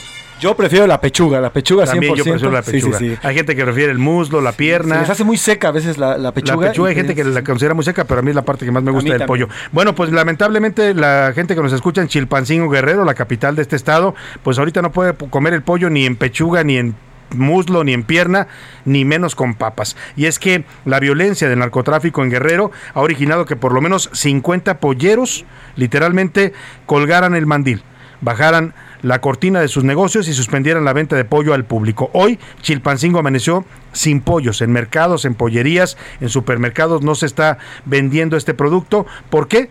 Porque el crimen organizado, el narcotráfico, esos seres humanos tan valiosos para el presidente López Obrador, asesinaron a seis trabajadores de una granja el pasado sábado, también mataron al dueño de la granja, a sus hijas, llegaron y como no les quisieron pagar derecho de piso, los asesinaron vilmente. Esta protesta de los eh, productores de pollo eh, eh, pues es en razón de este asesinato múltiple ocurrido en esta granja avícola ahí en Chilpancingo Guerrero. Exigen que haya justicia y seguridad para su trabajo, como muchos mexicanos lo están exigiendo en estos momentos. Vamos contigo, Carlos Navarrete, para que nos cuentes de este fenómeno de este paro sin pollos allá en Chilpancingo. Buenas tardes. Buenas tardes, Salvador. Informarte que tras el asesinato de un distribuidor y un repartidor de pollos y de seis trabajadores de una granja, las pollerías del mercado municipal de Chilpancingo en el estado de Guerrero mantienen cerrados sus establecimientos. Además, dentro del mercado, el mayor centro de abastos de la capital, hay presencia de militares y agentes de la Guardia Nacional quienes resguardan el área de carnicería donde todos los locales están operando, excepto las aproximadamente 30 pollerías que hay en la zona. Los establecimientos lucen vacíos y solo se observan mandiles colgados al frente. La misma situación ocurre en los mercados de la colonia Los Ángeles y del barrio de San Francisco, por lo que se reporta escasez del producto.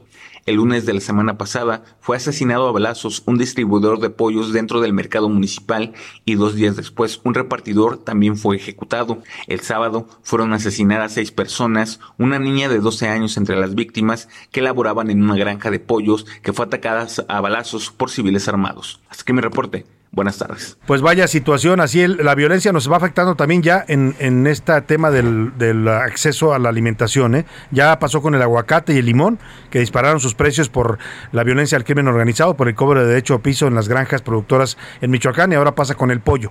La violencia del narco allá en Guerrero está ocasionando ahora esta protesta de los productores de pollo. ¿Pero qué quiere? Pues el presidente protege a todos estos señores porque dice que son seres humanos y hay que cuidarlos. También tienen derechos, sí, sí, pues seguramente uno de los derechos que defiende el presidente es el derecho a matar, porque eso es lo que hacen impunemente los señores del narcotráfico en nuestro país. Oiga, vámonos rápidamente a este tema. Fíjese, eh, se están cumpliendo 100 años. Este año estamos conmemorando los 100 años de la radiodifusión en México. Hace 100 años se emitió la primera señal de radio en México y a partir de ahí, pues ha crecido toda esta industria maravillosa, este medio de comunicación por el que hablamos usted y yo todos los días, que es la radio.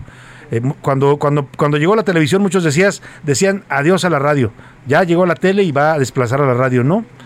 Ah, nos adaptamos a la televisión, sí, se volvió un medio muy importante y masivo, pero la radio siguió teniendo su público y siendo parte del día a día de la gente. Luego llegaron los videos, el internet y también, y aquí estamos, mire, haciendo radio eh, y comunicándonos con usted todos los días a través de este maravilloso medio de comunicación. Le cuento esto porque a partir de este centenario de la radio en México, la Cámara de Diputados no, perdóneme. La Cámara Nacional de la Industria de la Radio y la Televisión, la CIRT, le entregó un reconocimiento al Heraldo Media Group por su labor y servicio a la población. Este es el momento en que recibe este grupo de medios del Heraldo el reconocimiento.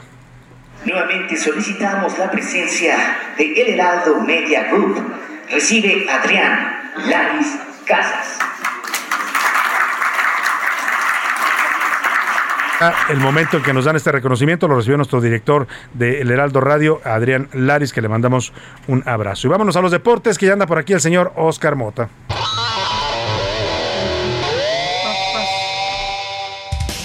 Oscar Mota, ya se quejaron los escuchas que te dejamos muy poco tiempo y que no alcanzas a hablar del fucho. Venga, Gracias, adelante. Gracias, mi querido Salvador. Debo de decir que me sirvió pagar la campaña, entonces... Son tus huestes, son Sí. tus huestes. Le- Así como el... Son sus bots. Exacto, son sus Le bots. metí una lana. le- no, no, muchísimas gracias a todos los que nos escuchan. Hoy un gran día para ganar muchísimos temas para platicar. Tenemos fútbol, mi querido Salvador, un martes muy pamolero. México juega contra la selección de Jamaica hoy a las 7 de la noche, partido correspondiente a la Nations League.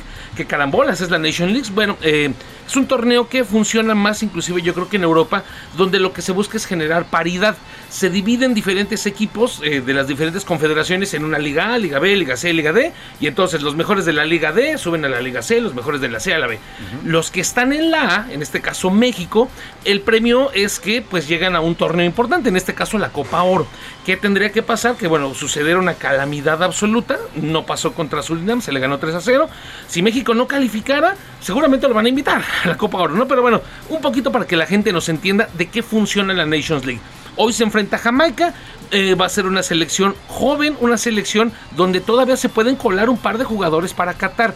Ojo, Marcelo Flores. Marcelo Flores que en 10 minutos contra Surinam ha hecho lo que eh, Rodolfo Pizarro en 3 años de convocatoria con el Tata Martino. Entonces, por ahí puede inclusive llegar a subirse. Eso es un tema importante. Entonces, hoy México a las 7. Además, en este momento se está jugando el Costa Rica contra Nueva Zelanda. Es el último boleto al Mundial, querido Salvador. Ayer Perú quedó eliminado en penales contra la selección de Australia. Calificó ya Australia. Y entonces en un par de minutos más, bueno, en unos minutos más mejor dicho, se define el último boleto a Qatar. ¿Quién está ganando? Pura vida, nuestros amigos de Costa Rica. Los amigos ticos. 1-0. 1-0 están ganando los amigos de Costa Rica. Entonces, si se mantiene así, ellos calificarían al Mundial y ya estarían básicamente los 32 equipos. Último Mundial con 32 equipos. Ya el de Que 2026. son famosas las palomas de allá de Costa Rica, Con- comentan en la secundaria. Dicen, dicen, sí. Por ahí Muy dice. En la- bonitas. En la secundaria se vuelven famosas demasiado. Por último, Serena Williams, querido Salvador, estará jugando el wild card, el playoff de eh, Wimbledon. No juega desde hace un año Serena Williams, tiene 40 años de edad y podría ser como esta película de Michael Jordan, The Last Dance. Hay que ver ya las últimas. ¿Podría ser la despedida de Serena Williams? Tiene rato, está ya eh, con- con temas de lesiones, insisto, no juega desde hace un año, entonces eh, serían ya de las últimas participaciones que, que podríamos ver Bueno, a Serena vale la pena ver la película esta que, que- que re- que refieres de la historia de, de las, de las dos hermanas de Venus y Serena Williams a partir de su padre, ¿no? La de Last Dance eh, habla de los Bulls y esta obviamente con eh, Príncipe Richard, King Richard, King Richard. que es la que habla obviamente de, Pues sí. de- de su papá. Vámonos a la pausa, precisamente hablando de los ticos con Tico Tico, así se llama la canción, Sequiña Abreu y Orquesta Colbás, hablando de los ticos y de las palomas de, Cuer- de- de Costa Rica. Regresamos con usted aquí.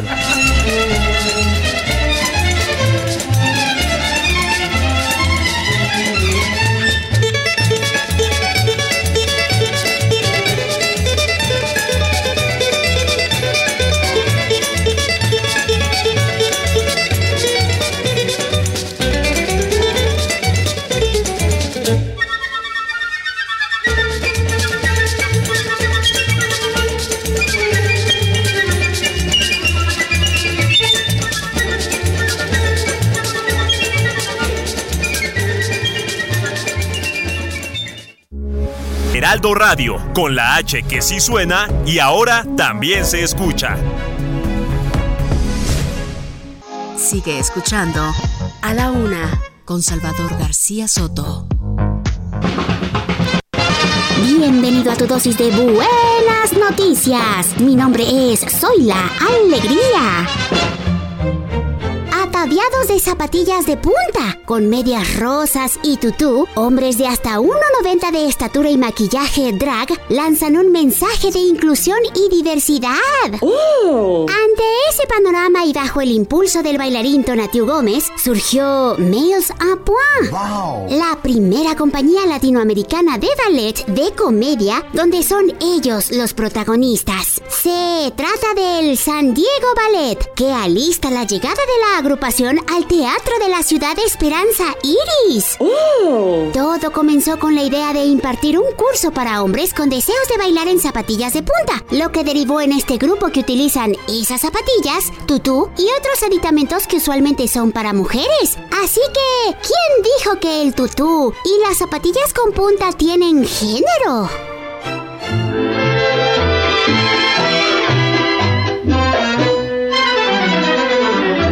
Siempre que te pregunto que cuando, cómo y dónde tú siempre me respondes. Quizás, quizás, quizás. Así pasan los días y yo desesperando y tú, tú contestando, quizás, quizás, quizás. Estás perdiendo el tiempo pensando, pensando, por lo que más tú quieras, hasta cuándo, hasta cuándo. Así pasan los días y yo desesperando y tú,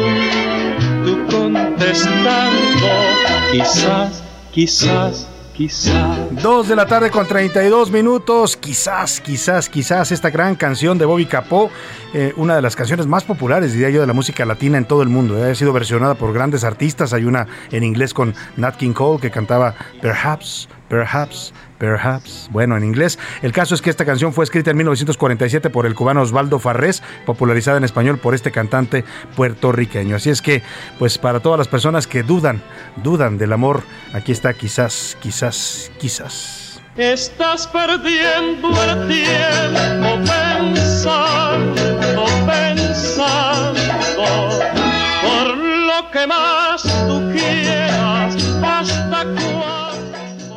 la una, con Salvador García Soto.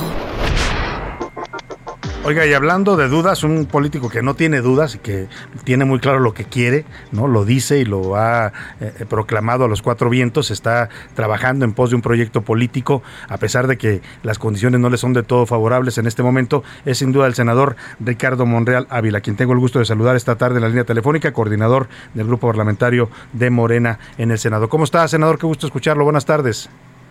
¿Cómo está, Salvador? Un saludo al auditorio, un saludo a la audiencia esta tarde. Senador, decía yo, usted está firme en, su proyecto, según lo que hemos escuchado, le hemos eh, oído en varias entrevistas, aquí con nosotros ha hablado también en varias ocasiones, pero decía yo, a ver, a lo mejor las condiciones no se están dando, por lo menos no en su partido. ¿Qué pasó el, el domingo en este evento en, en Toluca? Entiendo que fue usted invitado, pero decide no acudir.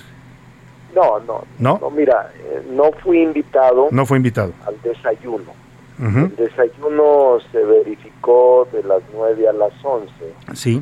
A mí me habló el presidente del partido, no recuerdo si fue eso viernes, y lo único que me pidió fue ser enlace para correr la invitación a la reunión masiva de las 11 de la mañana.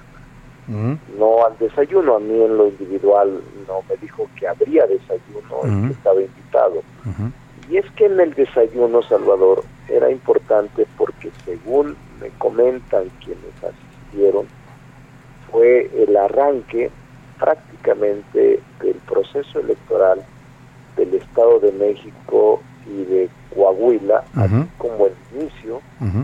Del proceso del 2024. Entonces ahí el secretario de Gobernación emitió una serie de lineamientos, eh, encuestas, actualización de diligencias, el papel de los gobernadores, el papel de los aspirantes a la presidencia.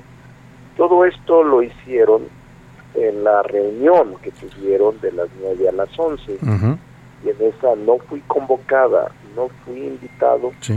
y por esa razón simple y sencillamente he dicho no fui invitado. Ellos sabrían por qué no lo hicieron, Claro.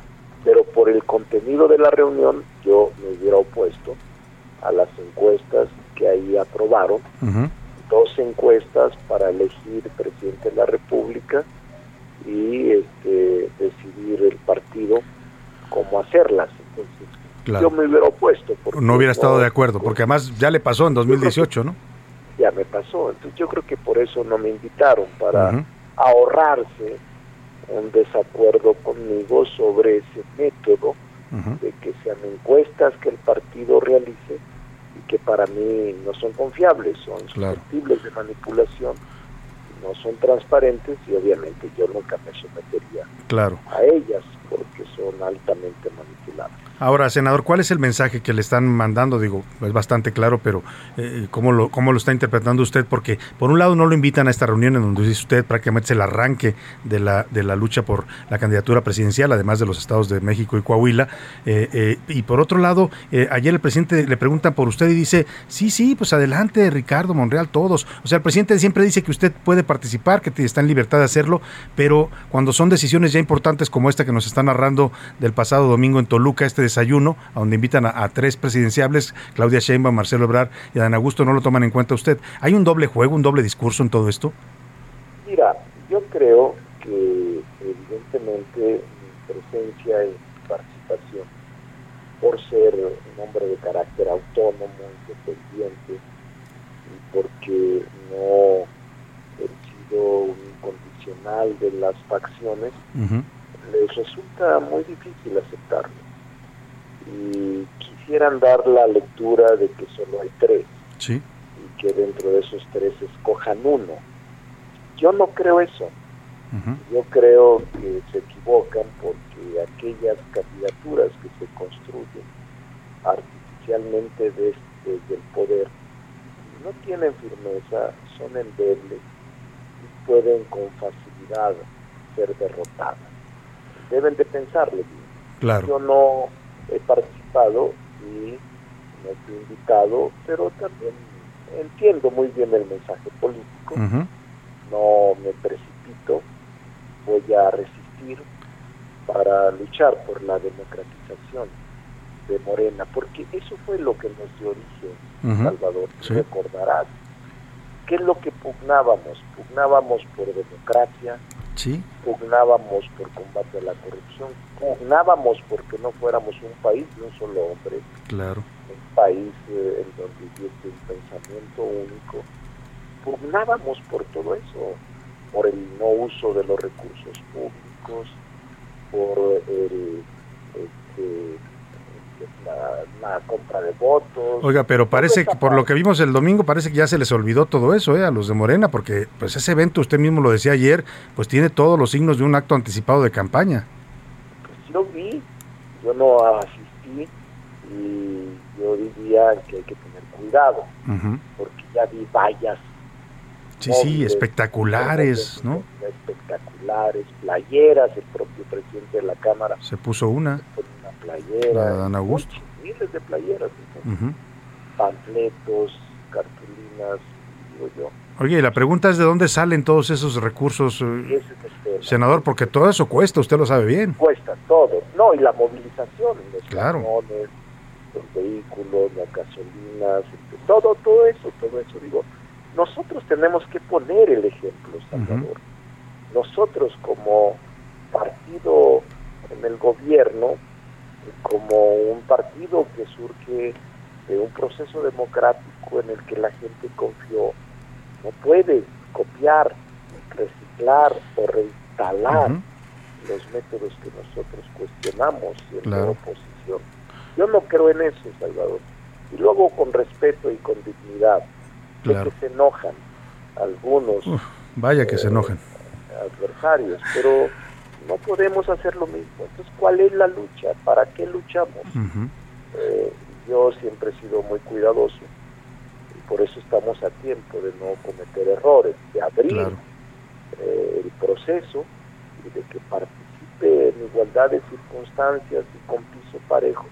Todo aquel que quiera participar, que se sienta con capacidad de enfrentar una responsabilidad como la de conducir el país en esta situación en la que se encuentra. Senador, Yo soy así. le quiero hacer una pregunta que ya se empieza a hacer mucho en, lo- en los, en los- en las mesas políticas donde ve uno luego a gente. eh, eh, preguntan hasta dónde va a llegar Ricardo Monreal, porque es evidente que pues los mensajes que le están mandando es que no lo quieren en- entre los presidenciables de Morena, que pues quien decide ahí, todos sabemos quién es, pues no lo, no lo está considerando. ¿Hasta dónde llegará Ricardo Monreal en esta lucha interna? Eh, mi límite es la dignidad. Ajá. en la medida en que no se pisotee, en la medida en que no se sigue excluyendo, Ujú. en la medida en que no se insulte y se descalifique por los otros seguidores de los adversarios, eh, resistiré. Porque mi afán y mi interés, Salvador, Sí. es ser el presidente de la reconciliación nacional. Yo no estoy de acuerdo con el odio y el rencor que se desata en la sociedad. No estoy de acuerdo en desencuentros permanentes, en confrontación permanente. Yo no estoy de acuerdo en que se genere este clima eh, tan difícil y que nos costará trabajo restañar las heridas y restañar y conciliar a la sociedad. Pero yo estoy seguro que lo puedo hacer. Tengo capacidad para conciliar con todos los sectores, para hablar con oposición, para Y, si no y, si no se puede en Morena, eh, senador, porque las puertas se van cerrando. Usted ya vivió um, esto, yo recuerdo perfecto, porque además me tocó cubrir ese proceso cuando usted abandona el PRI, precisamente porque le empezaron a cerrar las puertas y se va al PRD con López Obrador, precisamente a ser candidato a gobernador de Zacatecas y luego a gobernar ese estado. Y si no se puede en Morena, ¿qué va a pasar con Ricardo Monreal? Porque la política no la deja, me queda claro.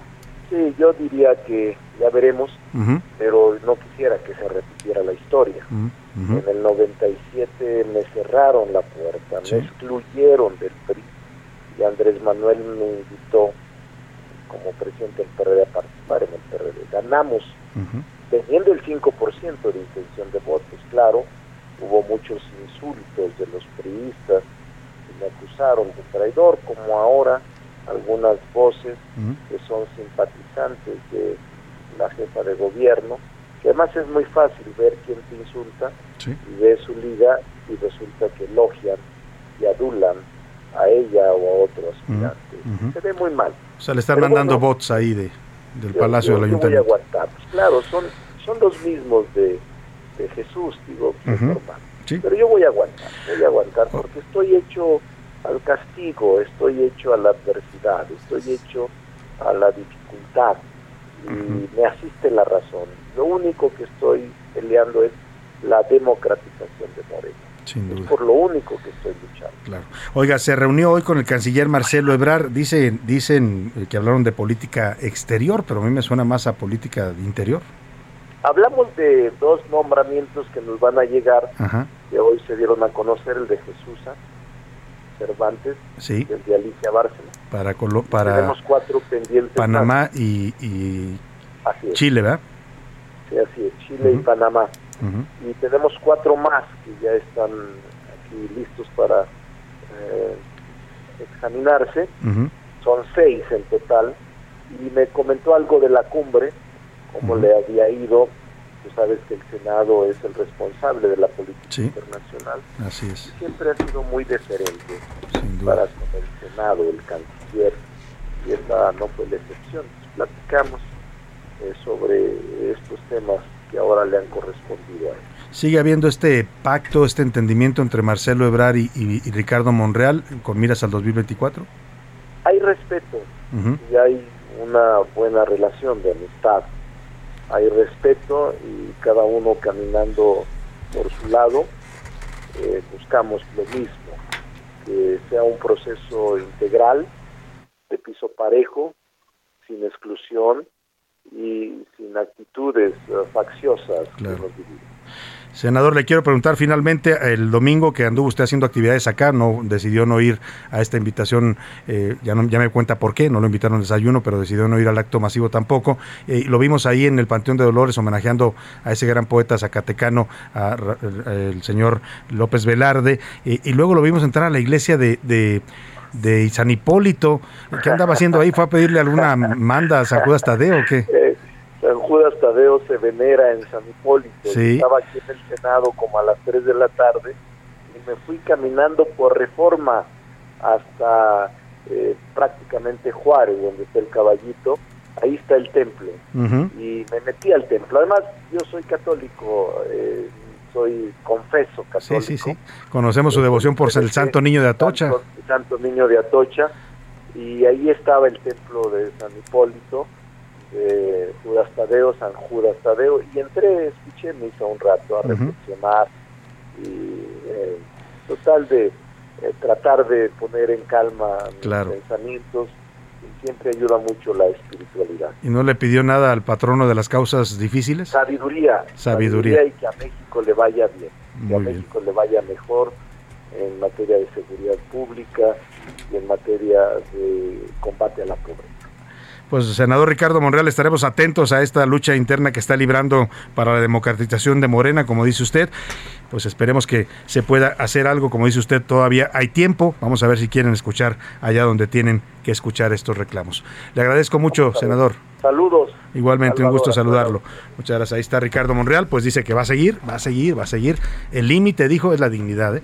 Y en algún momento, digo, ya cuando usted le empiezan a hacer este tipo de groserías de no invitarlo a un evento como este, no invitarlo al desayuno, o sea, prácticamente le dijeron, si vas al, al- acto masivo, pero ¿sabes qué? Te sientas abajo, no vas a subir al presidium y no puedes hablar. O sea, prácticamente le dijeron, tú no eres corcholata, para que nos entiendas, pues, ¿no? Y Ricardo Monreal, que insiste en su proyecto político y tiene todo el derecho, es que es muy curioso porque el presidente dice una cosa, pero los morenistas hacen otra, ¿no? O el propio presidente, porque quien manda en Morena, pues finalmente es él. Entonces él dice públicamente, no, no, todos son bienvenidos, todos pueden participar, Ricardo Monreal, Tatiana Cloutier, los que quieran. Pero al evento y al desayuno, donde se decide el arranque de la campaña presidencial, nada más invitan a tres. O sea, entonces, ¿para qué jugar con este doble discurso? Pues que diga claramente el presidente, ¿sabe qué? Aquí nada más hay tres.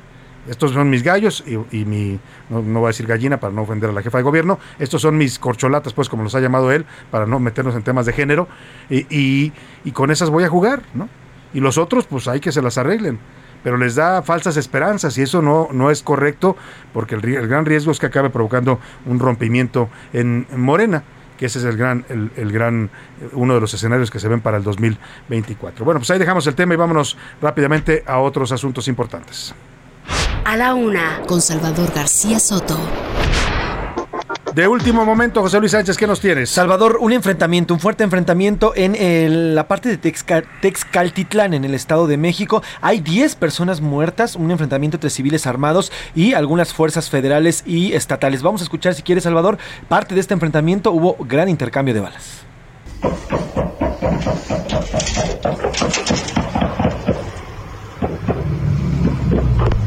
Estamos aquí en el enfrentamiento interministeriales, Guardia Nacional, la Marina, la del Estado. Ahí para que le comenten sobre el área los comandantes. Estamos en el enfrentamiento. Este es parte de este enfrentamiento, Salvador, que habría ocurrido esta mañana. Hay, ya te digo, 10 personas muertas en el lugar y hay 7 detenidos. Cuatro de ellos están heridos. Además, fueron decomisadas 20 armas largas tipo R-15 que perforan eh, blindajes. ¿Dónde es este municipio de Tezcaltitlán? Tezcaltitlán se, se encuentra justamente al sur del estado. La es zona esta, sur parte, del es- estado. esta parte que cerrada. es la zona más complicada, ¿no? Exactamente. Toda esa zona que limita con Guerrero, precisamente, es una de las zonas más, pues muy, muy difíciles del Estado de México, con graves problemas de violencia del narcotráfico. Bueno, pues gracias por la información, José Luis. Vámonos al entretenimiento con Priscila Reyes.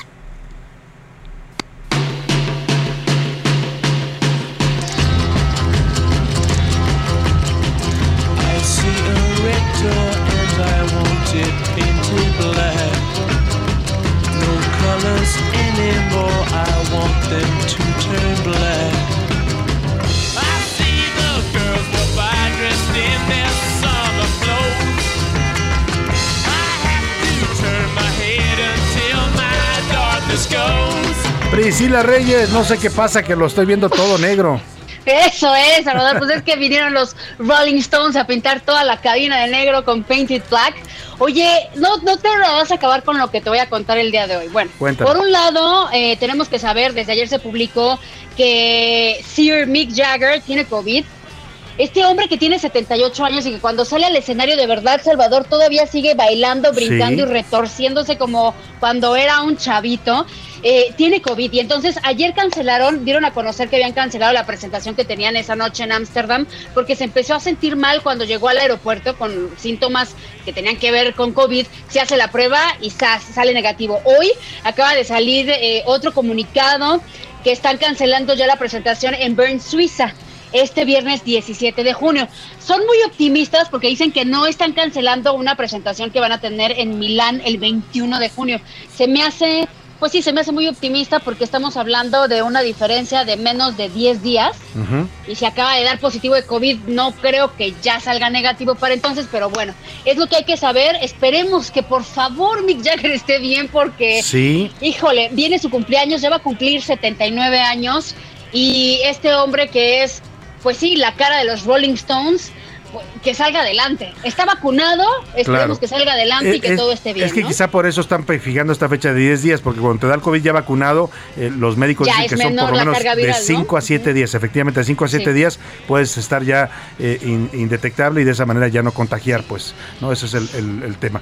Pero bueno, pues esperemos que se recupere. Sí, adelante. Esperemos que se recupere. Segunda historia, Salvador, que más o menos tampoco te la vas a creer, pero aguántate a la tercera. La segunda es, ah, la semana pasada supimos que se está preparando ya la segunda eh, entrega de la película de Joker, la de Joaquín Phoenix, porque Todd Phillips sacó una foto donde Joaquín Phoenix estaba leyendo un guion y todo el mundo, wow, sí va a haber segunda parte. Pero el wow, sí va a haber segunda parte ahorita está con un escándalo porque se está filtrando información que tal vez sea acompañado esta película eh, por Joaquín Phoenix con Lady Gaga. Ah, caray. Y entonces, sí, Lady ¿Qué tiene Gaga. que ser Lady Gaga en, en el Joker? Pues Lady Gaga es una actriz, eh, ya, ya la hemos visto, por No, ejemplo. no, sí, en- pero A me refiero is en la Born historia del Joker. Ah, el papel, ahí te va, probablemente se salga de Harley Quinn, Ah. pero no la Harley Quinn que ya hemos conocido por Margot Robbie de esta DC Comics que ya es la, ya está trastornada y enamorada Ajá. del Guasón. Sino, acuérdense, yo, yo creo que este va a ser el papel. Acuérdense que la película acaba cuando Arthur, el personaje del Joker, está ya internado. Sí. Entonces, si ustedes se acuerdan, el inicio Cuando de lo Harley llevan Quinn es a la Arkham, ¿no? Al- al- al Sí, hospital psiquiátrico de Arkham. Así es. Entonces, la psiquiatra es Harley Quinn. Yo creo que esa es la historia que vamos a ver. Ah, Entonces se enamora de ella Quinn y también ella se vuelve Harley Quinn. Así es, pero no creo que va a estar transformada. Y aparte se está diciendo que tal vez sea un musical. Yo no sé si le vayan a arruinar. Oye, eso te Yo iba creo a que decir. le van a dar una- un buen Eh, enfoque, eh, ¿eh? eh, luego las secuelas, las segundas partes no, no siempre son buenas, ¿no? No, pero ahí te va. Joaquín Phoenix jamás acepta un guion con el que, que no esté especializado ni justificado. Probablemente la parte musical se justifique con este lado de, de los problemas de salud mental, de los delirios que empieza a tener el personaje, probablemente. Ahora, me apuro, Salvador, porque esto es lo que sí me encantó y estoy extasiada con la noticia. Se filtró una noticia por ahí en Deadline en donde dicen que HBO Latinoamérica están diciendo que viene una historia mexicana de Batman. Ojo, va a ser guerrero azteca. Ah. En los tiempos de la conquista española. Va a luchar contra los españoles. Spoiler, pues obvio no gana Batman, ya sabemos que no gana Batman contra Pero los entonces, españoles. entonces Batman está del lado de los aztecas, según esta versión. Sí, según esta versión, ahí les va. La trama dice que Yowali Coatl es un joven azteca.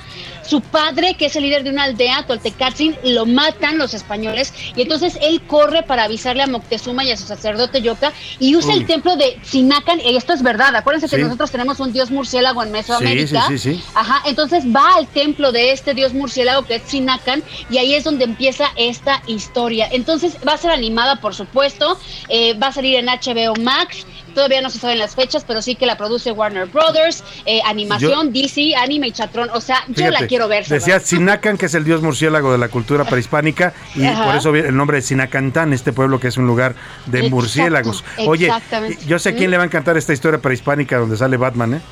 A, Puerto lo- Montt. a los de la 4T también, que les Ah, encanta bueno, todo lo también, sí, prehispánico. claro, claro, es lo que claro, dicen- claro, es lo que te iba a decir, no son asesores los de la cuarta. A lo mejor la están No, promoviendo producciones digo, Palacio digo, Nacional. Les digo algo honestamente, a mí también, yo desde años, desde siempre, no, por la 4T siempre me ha encantado todo lo prehispánico. Sí, no, no, es muy bonito, Y no esta, digo- este enlace lo que digo están haciendo se me haría, se me haría totalmente mágico. Pues sí, Ojalá. sí, sin duda. Muchas gracias, Priscila Reyes. Gracias a todo el equipo, pero sobre todo gracias a usted. Les deseo que pase una excelente tarde. Provecho, lo dejo aquí con Adriana Delgado y el dedo en la llaga. Y yo lo espero mañana a la una. Hasta mañana, buena tarde. can to make all this world seem right. Heraldo Radio 98.5 FM, una estación de Heraldo Media Group. Transmitiendo desde Avenida Insurgente Sur 1271, Torre Carrachi, con 100.000 watts de potencia radiada. Heraldo Radio, la H que sí suena y ahora también se escucha. Hey, it's Danny Pellegrino from Everything Iconic. Ready to upgrade your style game without blowing your budget? Check out Quince. They've got all the good stuff shirts and polos, activewear, and fine leather goods, all at 50 to 80% less than other high end brands. And the best part? They're all about safe, ethical, and responsible manufacturing. Get that luxury vibe without the luxury price tag. Hit up quince.com slash upgrade for free shipping and 365 day returns on your next order. That's quince.com slash upgrade.